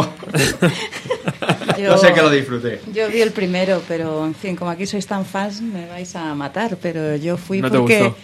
No solo eso, sino que yo iba por Teenage Fan Club. Ostris. Muy bien. Lo siento. Y luego Nirvana me gustaba mucho, evidentemente, pero sí, mi principal interés y además mm, creo recordar que fue- hicieron mejor concierto que Nirvana, lo siento. No sonó muy bien, yo siempre tengo la duda que fue el Palacio de los Deportes, entonces ahí eso no hace justicia a nadie también. Es verdad. Y queda muy desangelado y demás, y suena muy mal y yo creo que no estaba muy inspirado, pero Bueno, no lo sé, ¿eh? claro. Hay que verlo, ¿no? Ya, lo siento. Bueno, de hecho, hay- ah, nosotros hemos tenido la suerte de recuperar audios ¿no? de, de 4 a 3, donde eh, Paco decía que estaban, sonaron muy bien. ¿No? Y luego en el especial. Y luego- de- y luego dijo que no. En el especial de Rock FM dijo que no, que, que- que se notaba que el grupo ya estaba fatal. Hombre, yo siempre... Yo creo que yo- puede ser el, el- el subidón del momento, ¿no? Sí, pero- Acabar de verlos y hablar de ellos. Pero bueno, yo siempre he oído que en la última gira sonaba muy bien. Además con el apoyo del guitarrista de Pat Smith y cómo sonaban los conciertos que yo que bueno que he visto en- por la tele y tal. me hubiera gustado a mí. A mí me parece que suenan más profesionales, más potentes. Siempre han sonado muy potentes, pero tenían ese puntito, esa vuelta de rosca más profesional. No sé, yo, yo siempre tuve esa idea que, que por supuesto el concierto del 94 de Madrid fue, fue mejor. Luego Paco dijo que no, que, que se llevó una decepción, no sé. Bueno. Sí. Claro, Paco es que les, Ella- ha- les había visto en el 91 en su salsa. Entonces, Claro, Paco es que lo había visto varias veces. imagino ya. que en el recuerdo al final solo te quedas con los mejores. Y los mejores yo creo que fueron en el 91. Mm. ¿Os ha llamado la atención eh, cuando el, el cura adolescente habla sobre eh, el intento de echar un polvete? ¿Eh? Eso ha sido muy llamativo, ¿no? Sí, sí, sí. Ha sido... Bueno, él lo explica perfectamente. Es el audio de su voz, además. Él, o sea, él lo, está- él lo, lo grabó para Sí, me- algo, yo no me sé. pregunto ¿a quién le está explicando eso? Pues lo está grabando ¿Eso que en es una una cinta. entrevista o lo está grabando para En una cinta, sí. un diario personal? Sí, puede ser un diario de audio, sí. Sí, pues una experiencia un poco embarazosa, ¿no? De- de- Explica además de explicarla, ¿no? que, que no se encontraba en la vida, pero que no se quería marchar, no se quería suicidar sin antes echar un, un polvete y, y va a la casa de una chica que al parecer tenía algún trastorno eh, y se pone y se intenta intenta hacerlo, pero no, no lo consigue y le cuenta a la chica que si ella sabe cómo hacerlo y le dice que sí, que lo hace mucho con su primo, ¿no? Y de repente, hostias, sale la imagen de Kurt saliendo de, la casa, ¿no? Diciendo, madre mía. Y esa, eh, meses después o semanas después, ¿no? Es cuando se sienta enfrente de las vías del tren deseando que algo le arrolle. Al final no la arrolla, pero bueno, eh, uno de los primeros intentos, ¿no? De, de un joven por quitarse de medio. Sentiría un poco avergonzado, ¿no? De, de haber intentado Muy eso. significativo, ¿no? Que a esa Sí. edad decidas quitarte la vida, así. Bueno, tampoco lo estaba pasando muy bien, ¿no? Estaba venía pues de eso, de no tener ningún hogar, de, de, de ir de casa en casa sin ser querido y, y bueno, y luego tampoco estaba teniendo suerte en, su adolescencia, ¿no? En su vida personal. Entonces, bueno, sí, era un buen momento para él. Mm. ¿Qué os ha parecido la entrevista final con el director? ¿Creéis que es un tío honesto, que ha hecho el, el trabajo, el mejor trabajo que ha podido, o, o el que le han dejado? ¿Las preguntas son tan difíciles? ¿O es que no, Sí. no es tan difícil. La acabáis, de, la acabáis de ver, joder. No sé, a mí me ha parecido bastante sincero, pero no lo sé, porque luego contáis cosas mm, que si ha tardado mucho en hacerlo y que si con el love ha puesto pegas, yo ya empiezo a dudar, no lo sé. A mí de primeras me ha parecido, sí, tío honesto. Sí, yo he visto muchos cortes, ¿eh? En la entrevista esta Pero- salían muchos cortes. y- Ya tengo la duda. había muchos cortes, ¿eh? También había bastante... Mucha tijera, ¿no? tijera de... Y los americanos que son muy teatreros, bueno, yo soy muy tea- teatreros. Saben venderlo bien, ¿no? Sí, lo venden, es que lo venden, son los, son los número uno en esto, en vender, Claro. en vender películas, eso. Bueno, yo creo que sí ha sido honesto, pero al final da la sensación que ha intentado agradar a todas las, las partes. Es el resultado final, pero, pero yo creo que sí que ha hecho un, un muy buen documental sobre Él habla mucho de acercar la figura del padre a la hija, de que hacer una especie de, de retrato del padre, ¿no? Hacia su hija. Y yo creo que lo- eso lo consigue, desde luego, ¿no? Por- con cuatro imágenes que ha puesto sobre la niña y él, eh, se nos ha caído la baba a todos. Esta semana he leído que ella ha dicho que le ha dado las gracias porque nunca tuvo un padre, pero por lo menos ahora tiene dos horas de padre o algo así. Y me ha llamado la atención. Pero es verdad, eh, yo lo que he oído es que ella está metida en la producción de la, de la película, es así, ¿no? Sí. Y que por eso todos han colaborado. Exacto, eso es lo que decía el director también. Eso que ha dicho él sí que puede que sea cierto. Que todos quisieron participar y que cree que, que, que la hija participara en la producción hizo que... Ha ayudado. Sí. A que hablen los demás. Ujú. Si vosotros tuvierais la oportunidad de acceder a todo el a todo el material de Nirvana, eh, ¿hubierais hecho algo similar o cómo, cómo hubierais planteado Hombre, el documental? Pues similar, desde luego que no. ¿Por qué? Porque no, no soy el tío ese, no soy Bruce no sé qué. ¿Y qué hubieras hecho? Pues no lo sé, porque como no he tenido acceso a esa- a esas 18 cajas, no lo sé. Pero ahora que la has visto, No sé, yo cuando has comentado que, o sea, cuando habéis dicho el tema de que la chica ha dicho que por fin tengo dos horas con mi padre, no sé qué, pues se podía haber ido al almacén y haber estado años indagando en la vida de su padre. No hubiera hecho falta llamar a este, ¿no? Pero bueno, o sea, es que es como todo. No sé, no sé cómo lo hubiera dijo, hecho. No soy directora de cine, no tengo ni idea. yo hubiera puesto más música. Inédita. A ver, bueno, inédita, pero es que, no sé, yo es que creo que cada cosa tiene su tiempo. Ahora que salga una canción inédita de Nirvana, yo ya, o sea, me gustará seguro, pero me da igual. O sea, con 15 años, pues sí, pero ya 20 años pasados, pues bueno. Bueno, también supongo que no, que no habrá mirado las cintas a su hija, pues supongo que también le, le, le daría cosa, ¿no? Que es algo más, más, más íntimo, ¿no? Que mejor que te haga la faena, la- el trabajo. Sí, no sé, yo, yo soy No, un padre que se ha suicidado, que es, es- no, no, no es muy agra- agradable, ¿no? Sea, si hubiera sido de otra manera, si hubiera muerto de otra manera, más, no sé, No, pero- más feliz, no sé, pero, pero- de otra manera, pero a lo No mejor hubieras encontrado realmente cómo era tu padre, mm, sin necesidad de todo lo que habrás leído mm, y escuchado de radios y de periódicos. ¿no? Si hace siete, ¿qué, tiene, ¿Qué edad tiene ahora? Ella 22 o así. 22, menos A ver si murió- o sea, era más, más jovencita. Tenía seguro. tres años cuando falleció, ya han pasado 21, pues 24 para 25. Entonces, yo creo que a lo mejor, no sé, eh, yo a lo mejor pienso en mí y yo sí me hubiera puesto ahí a, a indagar sobre la realidad de mi padre y a lo mejor no hubiera hecho un documental Sí, bueno, para decir que mi madre es estupenda y maravillosa, que no tiene nada que ver y que no es la culpable, ¿no? El poco- Alzheimer me recordaba el programa Pero ese que que yo no veo que vaya de eso. De que Bueno, ya sabes lo que pasa. No, no, pero bueno, ¿sabes lo que pasa? Que yo sí que es cierto que la tengo resquemor. O sea, en, en su momento mm, me pareció que la que la había matado de alguna manera era Courtney, ¿no? Es que y ella, es de la idea contraria. Entonces 20 me da años- mucha rabia 20 todo el años mundo que se mete después- con ella. Y... 20 años después, que la tía siga viva, y el otro que era lo real, o sea, el realmente artista, pues se volará la tapa de los sesos, ¿no? Pero bueno, yo también digo que tuvo su tiempo y que Kurt Cobain tenía que morir para que Dave Grohl eh, sacara todo su talento, ¿vale? O sea que... Y yo, vamos... eh, Bueno, yo creo que también se iban a separar, como y Nirvana, ¿no? Supongo que se van a separar. Ah, yo se hubiera separado. Me ¿no? hizo gracia cuando salen al principio en Nirvana y entonces sale, pues yo canto y dice, yo toco la batería y a veces canto y lo dice Sí. con una ilusión de Grohl y digo, uy, Pero es que Dave Grohl cantaba muy mal en Nirvana, ¿eh? O sea, no era capaz de afinar el tono como lo es capaz de hacerlo ahora, claro.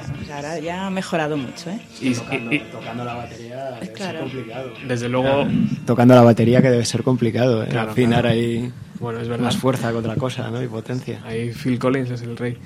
Y em, entonces, ¿hay una explicación lógica de por qué decidió quitarse la vida tras ver el documental o sigue un poco en el aire?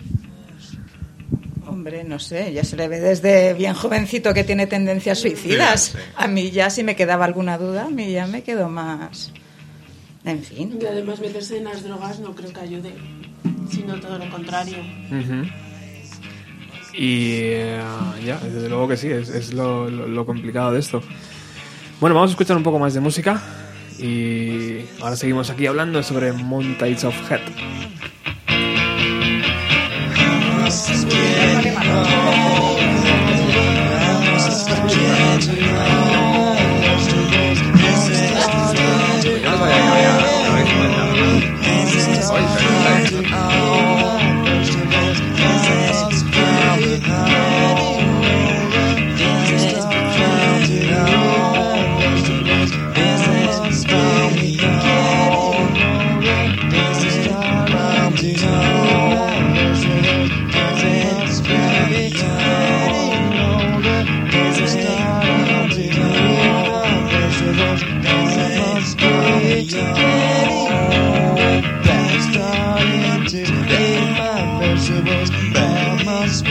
Getting older, I'm starting to eat my vegetables.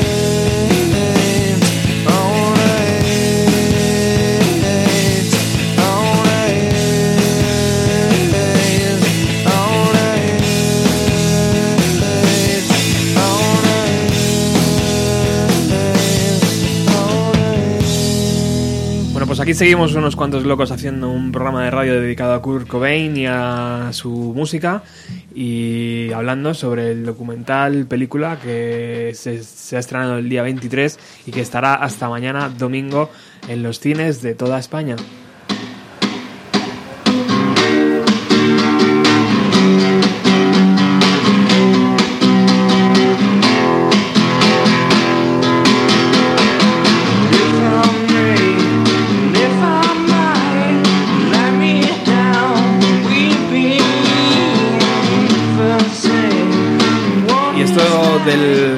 A veces tiene cosas curiosas, como por ejemplo cuando yo abro los micros todo el mundo se calla y cuando yo los quito todo el mundo empieza a hablar como por los codos. Es algo increíble lo que pasa aquí. Eh, pero cuando abro micros... No, pues si yo no he visto el documental... Coño, que acabamos de ver. ¿Qué pasa aquí?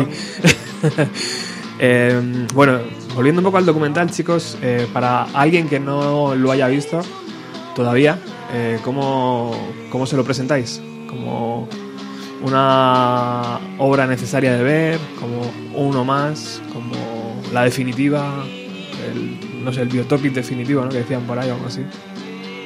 Pues es una, una visión íntima ¿no? de lo que era la vida de Kurt Cobain. Demasiado íntima en algunos momentos de la película. ¿O no? ¿O necesaria para entender el personaje? Sí, yo pienso que es necesaria. Incluso los que comentábamos, los que por ejemplo a Bea no le han gustado, digamos, tanto, que son las partes del final, incluso cuando ellos están así un poco pasados, pero bueno, al final de la historia es que así eran ellos, era- esa era su vida. También hay que retratarlo, que ellos, eh, ellos eran unos yonkis. Eran el, así. el momento en, en el que la niña nace y que na- nace con síndrome ¿no? de, de- no sé dicen que tiene mucha meta- meta- Pero metadona ¿eso es ¿no? así o es lo que pone la prensa? Claro, a mí lo que me da la sensación es que la prensa se inventó cantidad de cosas. Y si no, no estaría así. Es que se la ve de bebé y está perfectamente. O sea, no tenía nada. Y Ujú. Courtney Love dice, yo estoy sana, la puedo tener perfectamente y la tuvo. Ahí es lo que digo yo, lo de Vanity Fair, toda la gente, cómo se puso en contra de ellos, les hizo mucho daño y contaron muchísimas mentiras, que Ujú. luego eran lo que eran, vale, pero no exageremos, Ujú, no nos metamos en la vida de los demás. Esa es mi opinión. Esa parte está muy bien hecha porque ves que tiene que ser muy agobiante algo, sufrir algo, o sea, pasar por eso. Y lo que decía Rafa, a mí no me han gustado las escenas, pero las veo que están, o sea, que está bien que salgan, claro que sí. Lo digo a título personal, que, pero no tiene, no, que no me parezca que tuviesen que salir. Otro de los momentos que me habéis contado que ha sido un poco agobiante ha sido ver lo que veía Kurt desde el escenario, ¿no? O sea, kilómetros de, de brazos ¿no? extendidos a lo largo de, de- de todos los escenarios donde iba pisando. Sobre todo el de Río, ¿no? Aquel concierto que hablamos esta mañana con Alice in Chains y los Red Hot Chili Peppers. Muy llamativo, ¿no? Muy agobiante a veces, ¿no? Ver esa masa de personas. Y de hecho él, en un momento de la película, dice, es que no me gustan los extraños. ¿Sabes? Por, que se coloquen por aquí la gente que conozco porque no me gustan los extraños. Pero se le ve cómo cambia, porque antes había comentado, no sé si dejarlo o no, Dice, pero es que adoro tocar en directo, estaba encantado. Y luego de repente cambia, y no le gustan los extraños, no le gusta... Yo es que creo que es muy distinto tocar en salas que en- cuando salen en los festivales. Entonces, a mí cuando salen las escenas de, de las salas pequeñas, pues sí, pero es cierto que es curioso porque siempre he pensado que tiene que ser alucinante tocar en un festival con tanta gente, pero a mí esas escenas me han agobiado. Sí, ¿verdad? Y me ha sorprendido que me agobiasen. Estaban, No sé. estaban muy bien recreadas. El audio a lo mejor al tono del momento, la imagen. Es que había, como la gente está tan exaltada, normal, claro. Y también gente muy joven, también normal. No sé, que tiene que ser una sensación que todo el mundo se vuelve loco y... A mí me ha agobiado la... Yo no sé dónde estaban, si era Japón, la parte que estaban rodeados por asiáticos y yo creo que ni les he visto, Sí. o por lo menos no se les veía y eso sí me ha agobiado bastante. Sí, que dice, Porque- está ahí, pero no se ve Sí, solo un montón de gente. Yo tengo la, la- la idea de que los asiáticos japoneses son gente muy civilizada, muy correcta y ahí no se les veía tan, tan correcto. Digo, cuando se llega ya a este punto, ¿sabes? Digo, sí tiene que ser muy, muy agobiante que incluso esta gente que es tan... El fenómeno fan, ¿no? Sí, pero ellos son tan retraídos y tal y siempre tan... correctos y No, son he muy visto fanáticos, son fanáticos, son fanáticos los japoneses. Sí, pero yo creo que siguen siendo aún así, Son. ¿sabes? Muy respetuosos con sus ídolos y tal. Y ahí les veía yo muy... Y la parte de las Locados. entrevistas es, son un rollo de entrevistas, lo que él saca. que Lo, lo dices así. por mí ahora, ¿no? No. Les hacen preguntas completamente idiotas Ya. y, y claro, Y ellos ¿qué se ríen, ¿no? dices? A Claro. preguntas idiotas, pues... Y eso tenía que ser un coñazo total. Una de las preguntas era, ¿sois ricos ya, no? ¿O tenéis mucho dinero o así? Y ellos dicen, estamos lejos todavía de tener dinero, ¿no? Eran tan jóvenes porque Claro. es- no parece tan joven como Chris y como Dave. Que Dave es que es un, Un niño. una apariencia de niño a un niño. Sí, sí. Y luego se ve que Kurt pasa olímpicamente, casi nunca contesta. Mm. Yo creo que a- al principio sí asumió ese papel de poder contestar las entrevistas, pero vio que era inútil, ¿no? Porque todo lo que decía muchas veces no llegaba de la forma que Sale quería. que le- o sea, sale, cuando sale que lo que tienen que decir. Que Exacto. los programas de radio, de televisión. Exacto. Que, que es un rollo. Sí, sí, sí, sí. ¿Qué tenéis ganas de, de escuchar ahora, chicos? ¿Tenéis alguna canción que os apetezca escuchar a, a las, a la una de la mañana? Ninguna. Pues ¿Tienes, voy a tienes- poner tienes esta. la de In His Hands? La tengo, la tengo. Oye, pues pon esa. Venga, vamos a poner primero esta y luego la tuya. Venga, va. Straight as an arrow. Defect, defect. Not straight,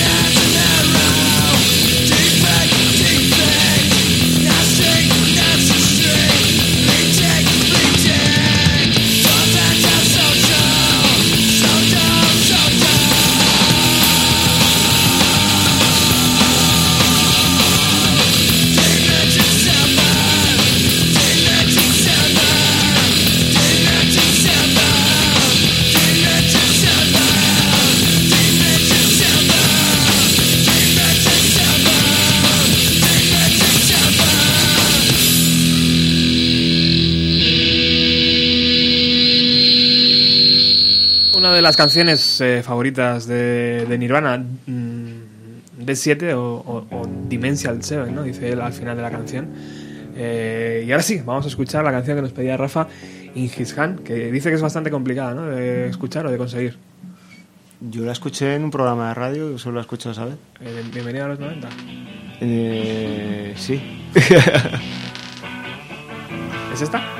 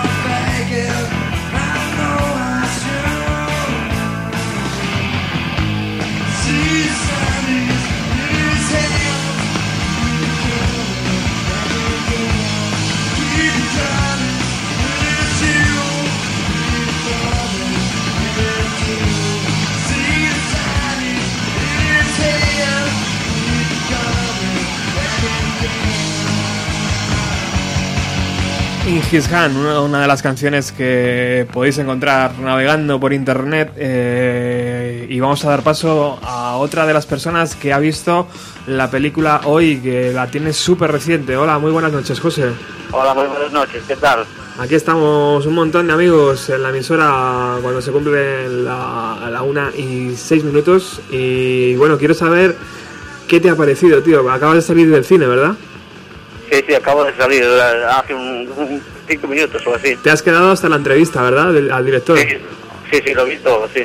Y bueno, bueno, pues cuéntanos un poco tus experiencias, tío. ¿Cómo, cómo se te ha quedado el cuerpo?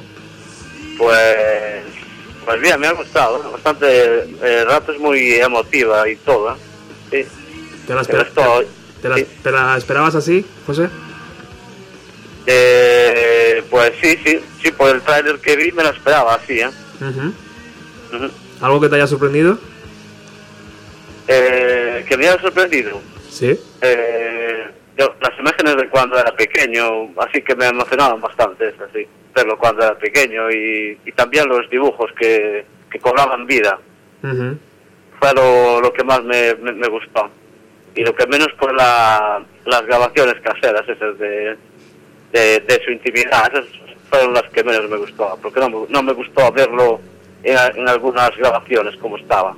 ¿Crees que eso no ayuda a hacerse una imagen de, de Kurt Cobain?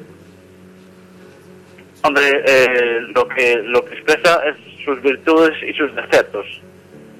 Es, es realmente como es, o sea, como era él. Describe como, o sea, el, el documental describe como, como era él, con sus virtudes y defectos. Hubieras entonces quitado esas partes más íntimas, ¿no?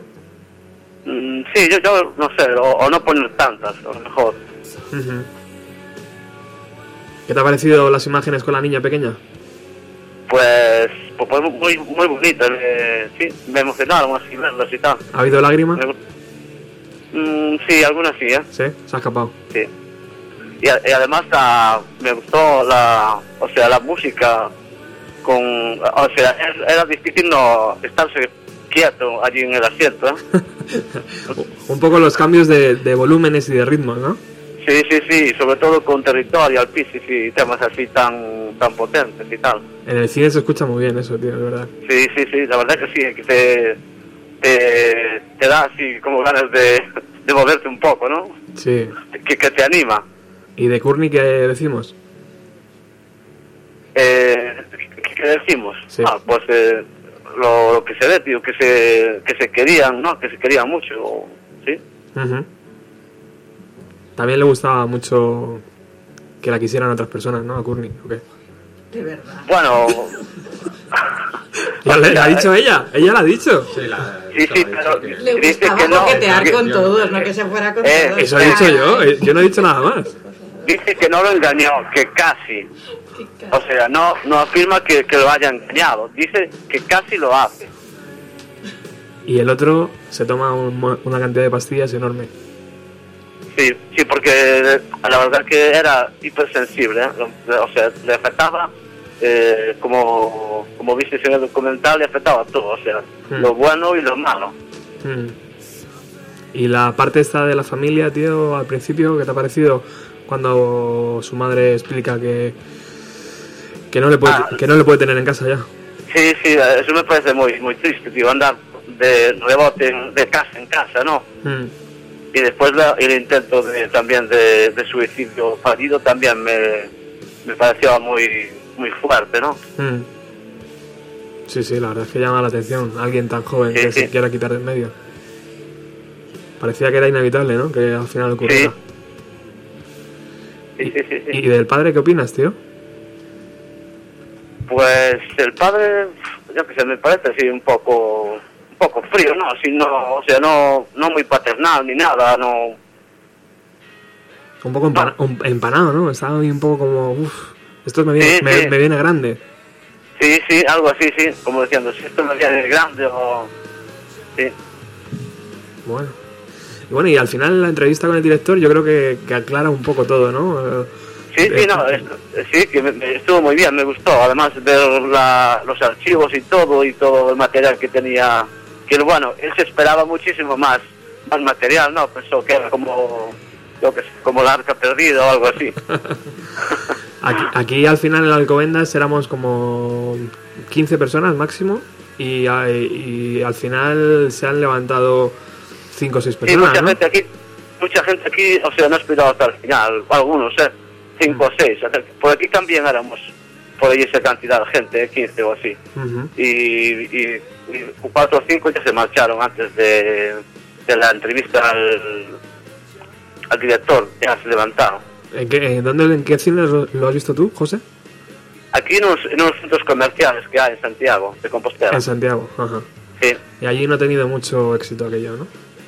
No, no sé, no sé los demás días, pero hoy solamente había 15, no sé, Bueno. jueves si habría más gente, sí. También, era un poco más tarde, ¿no? Aquí ha empezado a las 8, allí Sí, sí, sí, aquí las nueve y media. 9 y media. Una, Sí. pe- una película que dura dos horas y pico. Sí. Ma- mañana sí que la pasan a las ocho, las ocho y media. Mañana. Sí. ¿Mañana vas a verla otra vez? Mm, no, No, no, porque me queda, no, si me quedara más cerca sí, pero son 45 kilómetros y Te pilla lejos. sí me pilla lejos. Bueno, antes hem- hemos estado hablando con Edu de Nirvana en vivo, nos ha dicho que te mandáramos muchos saludos. Ah, sí, sí, sí. Os, os conocéis ya, ¿no? Imagino. Sí, no, sí, que tengo, lo tengo en el Face y tal, y, sí, tengo conversado con él muchas veces y intercambiado cosas de Nirvana y así. Bueno. Bueno, aquí está Juanjo y está Rafa como esta mañana. Se han unido eh, Paloma, Angus, Bea y Alfredo. Eh, y bueno, chicos, ¿queréis hablar con José o, o, o- o le colgamos ya? Sí. O, o ya, o ya no son horas tampoco, ¿no? Están, están un poco aquí retenidos, nos. Tampoco a- José, no nos deja marchar. He echado la llave, José, y aquí no sale nadie, joder. Hasta que no ponga toda la discografía de ¿Están Nirvana. durmiendo? ¿Están durmiendo ya o qué? Están un poco empanados, están un poco como el padre de, de Kurt Cobain. Pero bueno, ya es que es un poco tarde. Hemos empezado muy pronto esta mañana y yo creo que ya el cuerpo. Sí, sí, ya es mucha radio, ¿no? Sí. Bueno, tú ya estás acostumbrado, ¿no? Porque... Yo sí. Las 20 las 24 horas, 24 horas 24 que horas. dijiste, Yo 24 horas sabes que me las hago del tirón. Sí, sí, sí. Lo está bien, ¿eh? Bueno, entonces, ¿qué? ¿No queréis hablar con José? Venga, No, yo- sí, no, yo, yo, yo, no yo sabía que te gust- Perdona, José, bueno, yo sabía que te gustaría la película. Digo, José es fan de Nirvana y le gustará la película. ya es película para el típico fan, no es, no, no- no es un documental para alguien para de rebote para verla, sino es alguien que, o el que le interesa la música para iniciarse o para fan de, de Nirvana. Y por Sí. eso también la, la, la poca, el público público que ha ido a verla es por eso, ¿no? Porque Ujú. ah, actualmente el tipo de, de interés musical pues muy bajo, ¿no? no es Ujú. como a- esta película, lo ponen a lo mejor hace 10 años, antes, no sé. O, debería tener más aceptación, pero ahora no. yo lo entiendo, que no, Ujú. que no se llene de- de la fuente. Pues yo sí que pensaba que se iba a llenar más, ¿eh? A mí me ha sorprendido. Bueno, estamos también en Alcobendas, que no es la Bueno, capital. porque- Ya, pero yo pensaba que lo iba a ¿Por petar más este, este documental. Sí, sí. No sé cómo habrá sido en Madrid, en el centro, pero. Pero, no sé, veo, po- veo poca aceptación. José. Sí, es que ahora Nirvana no están de moda, ¿eh? Claro. Nunca han dejado de estarlo, en verdad, pero bueno, ya no. Sí, sí, pero no es lo que era. ahora, sí, ahora se ve realmente a, a quién le gustaba, ¿no? Ajá. ¿Te ha gustado la música inédita que ha sonado en la película, José? Sí, sí, sí, me ha gustado. Y eso ha sido.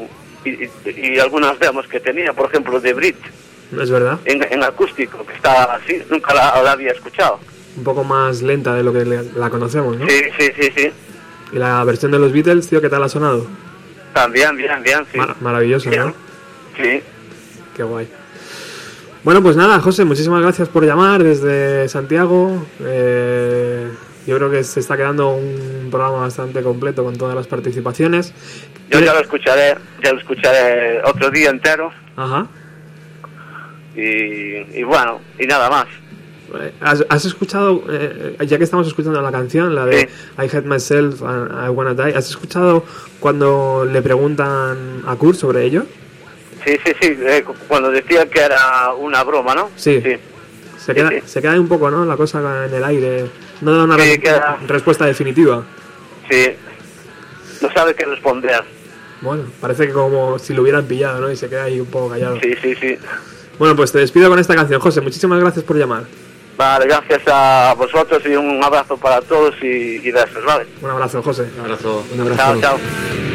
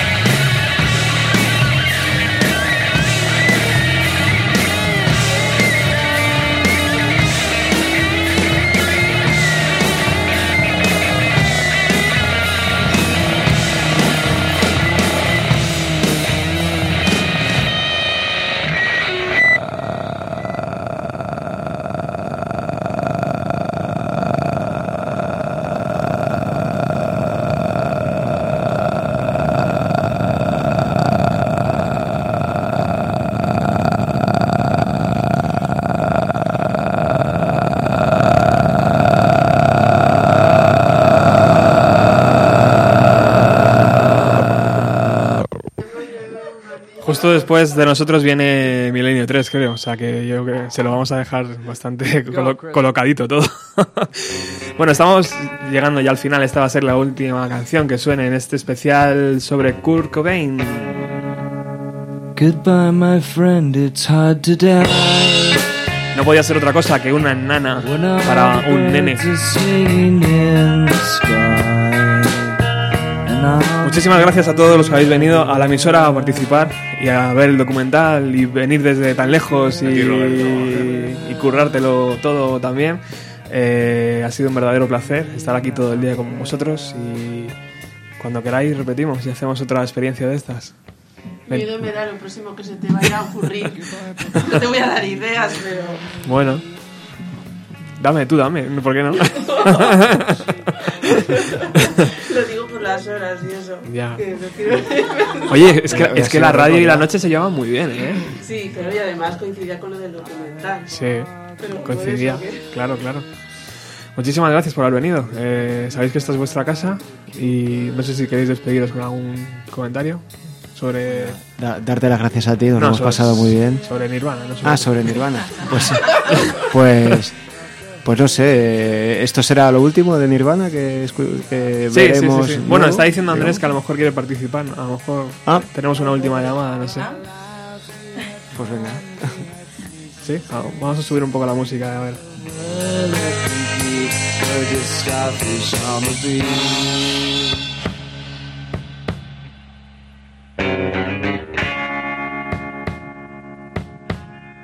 Goodbye, Michelle, my little one.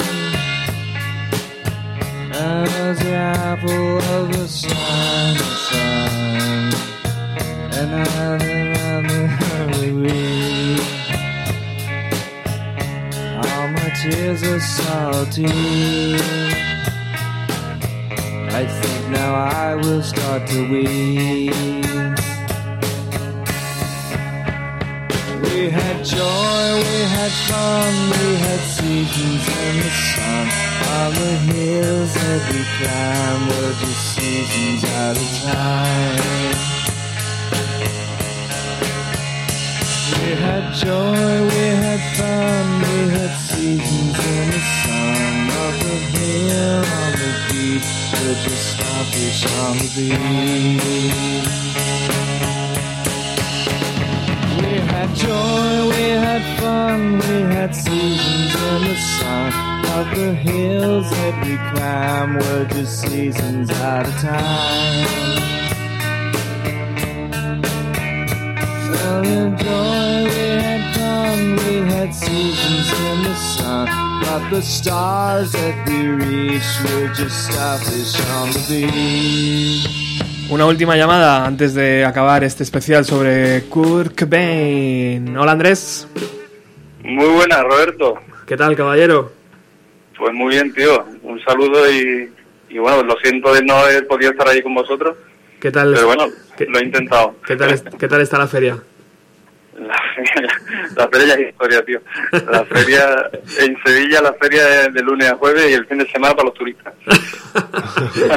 Di que sí, tío. Me parece súper bien eso. Así que nada, eh, ¿y qué tal? ¿Cómo estáis? No sé ni quién- acabo de llegar a casa, no sé ni quién estáis por ahí, tío.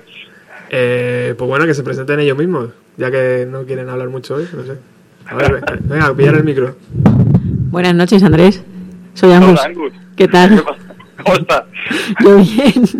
Pero tú creo que estás mejor que yo. No, tampoco te creas. ¿Qué tal? ¿Cómo lo habéis pasado? ¿Qué tal la peli? Bien, ha estado, ha estado interesante. Sí, ¿no? Sí, la música, sobre todo ahí tan alta, no sé. Oye, la verdad que Territorial Pissing en cine acojona, ¿eh? Ya te digo. Sí, sí, sí, sí. Cuando empieza a tronar eso, eh, joder, te viene hasta abajo, ¿eh? Suena muy bien. suena muy bien. Suena muy bien, sí. Qué bueno. Siguiente. ¿Qué tal? Hola Andrés, soy Rafa, ¿qué tal? Ey, Rafiña, ¿qué pasa? ¿Cómo estamos? Pues nada, tío, fíjate, aquí eh, en la distancia por primera vez, ¿eh? escuchándote desde la distancia. Verdad, macho, has faltado tú, ¿eh? Pues nada, ¿qué tal? ¿Cómo lo habéis pasado? ¿Bien? Muy bien, nos lo hemos pasado estupendamente. Eh, Me llevamos tío, todo el día me aquí, vamos, y nos ha gustado mucho el documental y, y nada, muy bien. Magnífico, ¿eh? A ver si te apuntas a la documental- siguiente, ¿eh? Sí, sí, sí, en la siguiente nos faltó. An- Andrés, estos son unos tiesos, tío. Han pedido pescadito al final. Ah, tío, si es que no, si es que, es que no puedo dejar solo, tío. Efectivamente, macho. Es que aquí nadie me apoyaba. Una semana de feria con pescadito frito no se puede, tío. Hay que ir a lo grande. A la, a la gamba de Huelva. A la gamba y el jamón de jabugo y el, el mochandón, tío. Es que si no, ¿para qué? ¿Y el bocata calamares no entra ahí dentro de esas delicatessen? Voy a acabar para los madriles, tío. Para los turistas, tío. Qué bueno. Bueno, también está por aquí Paloma. Paloma Hola, no te conozco, pero... Hola, Paloma. participa Pues en... Paloma es la, que, es la que ha ido con mi entrada, ¿no? Exacto. Ah. Paloma, Ah, No sabía yo eso. Paloma es la que ha utilizado tu entrada. Pues gracias. muy bien, muy bien. Pues nada, eh, pues por lo menos espero que le haya gustado la película, ¿eh? Sí, sí, me ha encantado. Muchas gracias. Sí, señor. También está venido un, un compañero de Angus, amigo de Angus, eh, que ha estado en los dos conciertos de Nirvana en, en España, tío. Y que nos ha contado una cosa maravillosa antes, que había hablado con su padre. Bueno, que lo cuente el mejor. Había Sí. hablado con su padre y dice, bueno, yo creo que el concierto terminará hasta ahora. Y de repente gira la cabeza. Cuéntalo, por favor. Hola, buenas noches, soy Alfredo. ¿Qué tal, Alfredo? Encantado. Encantado. Sí, les contaba que, que fue mi, mi, mi primer concierto y tal. Entonces íbamos varios amigos y yo le pedí a mi padre que nos acercara aquí al Palacio de los Deportes. Y nada, le dije, pues mira, sobre tardará pues unas dos horas, pues en dos horas te estás aquí y nos esperas a la salida ya para. Bueno, nosotros entramos al concierto y tal, lo, lo dimos todo, lógicamente. Y ya cuando se acaba aquello y encienden las luces, pues por casualidad me miro, miro a las gradas y me encuentro allí a, a mi padre allí dentro. Se había pillado unas entradas, tío, para ver el Se concierto. había pillado, yo no sé cómo, todo- sinceramente no... No sé si se coló, no sé si las compró en la reventa, no sé cómo consiguió las, Se las entradas, pero entró, entró a verlos y los, los disfrutó, vamos, que sí, que sí les No gustó. sirvió, no sirvió al público ni nada, ¿no? Oh. Pero sí, para mí fue increíble, increíble. Qué bueno. Sí, señor. También está Bea, que Bea también la has Hola. Andrés, Hombre. Bea, ¿qué ¿Cómo has pasa? ¿Cómo-? ¿Cómo estás, Bea? Muy bien. Cuéntanos qué Bueno. te pareció la película. Pues mira, a mí la película la verdad es que me, me gustó mucho. Eh, es un documental que a mí me, me recordaba la, la peli esta que también fue muy muy famosa hace unos años, la de Searching for Sugarman. Ajá. Lo que pasa es que, bueno, eh, salvando la distancia, claro, el- en, en aquella peli, pues el- la estrella del rock vivía en la miseria, pero porque él nunca supo que era una estrella del rock realmente, ¿no? Pero aquí se retrata una estrella del rock viviendo en la miseria cuando él era perfectamente consciente que era una estrella. Y, es, muy curioso, ¿no? Ver que él y Courtney, eh, cuando todos creíamos que podían estar viviendo rodeados de lujo, vivían en un apartamento rodeado de mierda, con, drogándose continuamente, con una cría en brazos que apenas podían tenerla eh, estando eh, sobrios, ¿no? Y, la verdad es que es, muy dura, ¿no? La peli a ratos es, es tremenda. La verdad que a mí me impactó mucho, y me parece un documental cojonudo. Sí, señor. La verdad es que hay momentos ahí cruciales para entender un poco eh, cómo era este chico. También está Juanjo, que esta mañana se ha marcado un precioso especial, tío. Oh, Hola, ¿qué tal, Andrés? De los, de los African Wheels, ¿no? ¿Qué pasa, Juanjo? ¿Cómo estás? Muy bien, bien. Aquí los madriles, por aquí. Pues nada, tío, otro campeón, ¿no? Pues también te has pegado una paliza buena, ¿no? Sí, De- de aquí con. Rafa, aquí. Lo tiene sometido Roberto aquí, pero bueno, vamos a aguantarlo. Les he cerrado con llave, tío. Me he traído La unos siguiente populares. quedada me- tiene me- que ser una quedada en Cataluña, tío.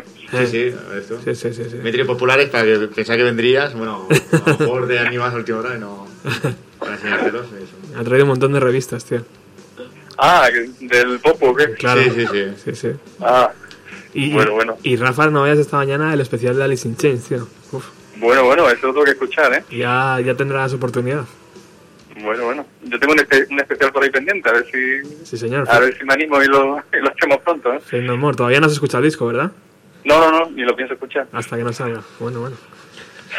Hasta que no abra yo esa caja y la meta en, en, mi lector de CD, no, no se escucha el disco. Hace muy bien, así. Haces muy bien, claro, tío. Ahí... Es el día 19 de mayo, creo que es. ¿Y si sale en vinilo, pues en vinilo se pincha. cuánto hace Andrés que no saca disco Fade No More? ¿17 Desde el, años? 90 desde el 97. Fíjate. Una exageración, tío. mucho. Bueno, pues La verdad que sí. habrá que hacer. Los he visto en directo después de, de, bueno, cuando se reunieron hace cuatro o cinco años. Ujú. Los he visto un par de veces en California cuando estuve allí un tiempo y la verdad es que, joder, en- te preguntas cómo es posible que ese grupo no, no se hubiera reunido para sacar un disco, simplemente para hacer una gira, ¿no? Y era cuestión de tiempo de que decidieran a, a meterse en un estudio a grabar. Y bueno, por fin lo han hecho. Así que bueno, a ver, a ver qué tal. Vosotros lo habéis escuchado ya, ¿no? Imagino, ¿no? Sí, sí, sí, sí. Sí, nada, tío, Ya, a vosotros. ya lo he pinchado en el programa, tío. Ah, vale, vale, perfecto. Sí, sí, sí. Así que nada, si no lo quieres escuchar, no, no bajes ningún programa de Bienvenido a los 90 porque... Pero bueno, se puede dar un poquito al, al acelerador de... y ya está, ¿eh? Bueno, pues tío, me alegro que hayas participado al final, aunque haya sido telefónicamente y, y nada, pues que vamos preparando otras cosillas para poder hacer en la, en la radio, aquí, en Cataluña, en Sevilla, en Santiago, donde haya que ir, tío. Ahí estaremos. Pues donde sea, ¿no? Lo que tenemos que hacer es una caseta en la Feria de Sevilla de Radio Utopía, ¿sabes? Eh, o, o yo qué sé, o de Bienvenido a los 90, que la gente vaya pasando por allí por el Real, por la calle, qué sé, Joselito el Gallo, Gitanillo de Triana y vea Bienvenido a los 90, ¿esto qué coño es? Así con, con nuestro guardia de seguridad en la puerta diciendo, a ver, ¿usted, usted quién es? Y digo, yo quiero entrar aquí, ¿pero usted qué música escucha? Eh, pues yo escucho a, a los cantores de historia, usted no puede entrar aquí en esta caseta, fuera de aquí. ¿Y qué? Yo, yo, yo, yo escuchaba, yo, yo, yo escucho a, ¿qué te digo yo? A Facetone, digo, venga, la busca tú te entrar en tu casa. Me parece, Está feria, me parece una buena idea, tío. Se puede hablar con el ayuntamiento, a ver si Que se va hablando, se va hablando, va cogiendo un sitio y ya está. poquito a poquito hacemos nombre. Poquito a poco, tío. Claro que sí. Muy buena idea, muy buena idea, tío. Bueno, pues nada, te despedimos ya, querido amigo. Que muchísimas, Pues nada, que muchísimas me gracias. alegro de, de saludaros a todos y nada, y lo siento mucho de no haber estado ahí con vosotros, ¿no? Nada, mejor, mejor así que, que las prisas, tío, que tampoco son buenas a veces. ¿eh? Bueno, Andrés, un abrazo. Un abrazo a todos, venga, hasta luego Roberto. Un abrazo. Hasta luego. Qué bueno.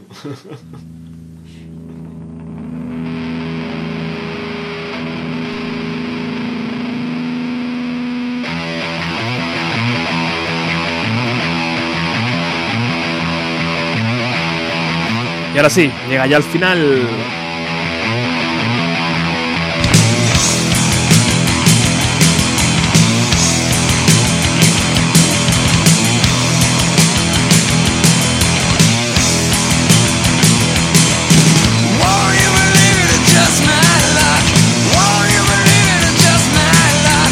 Qué, significa, qué significativa esta parte también, ¿no? En el documental, cuando habla sobre el instituto y sobre todo lo que le gustaría hacer, ¿no? Con, con sus compañeros y con los padres y con, y con toda la cultura americana, ¿no? De esos momentos.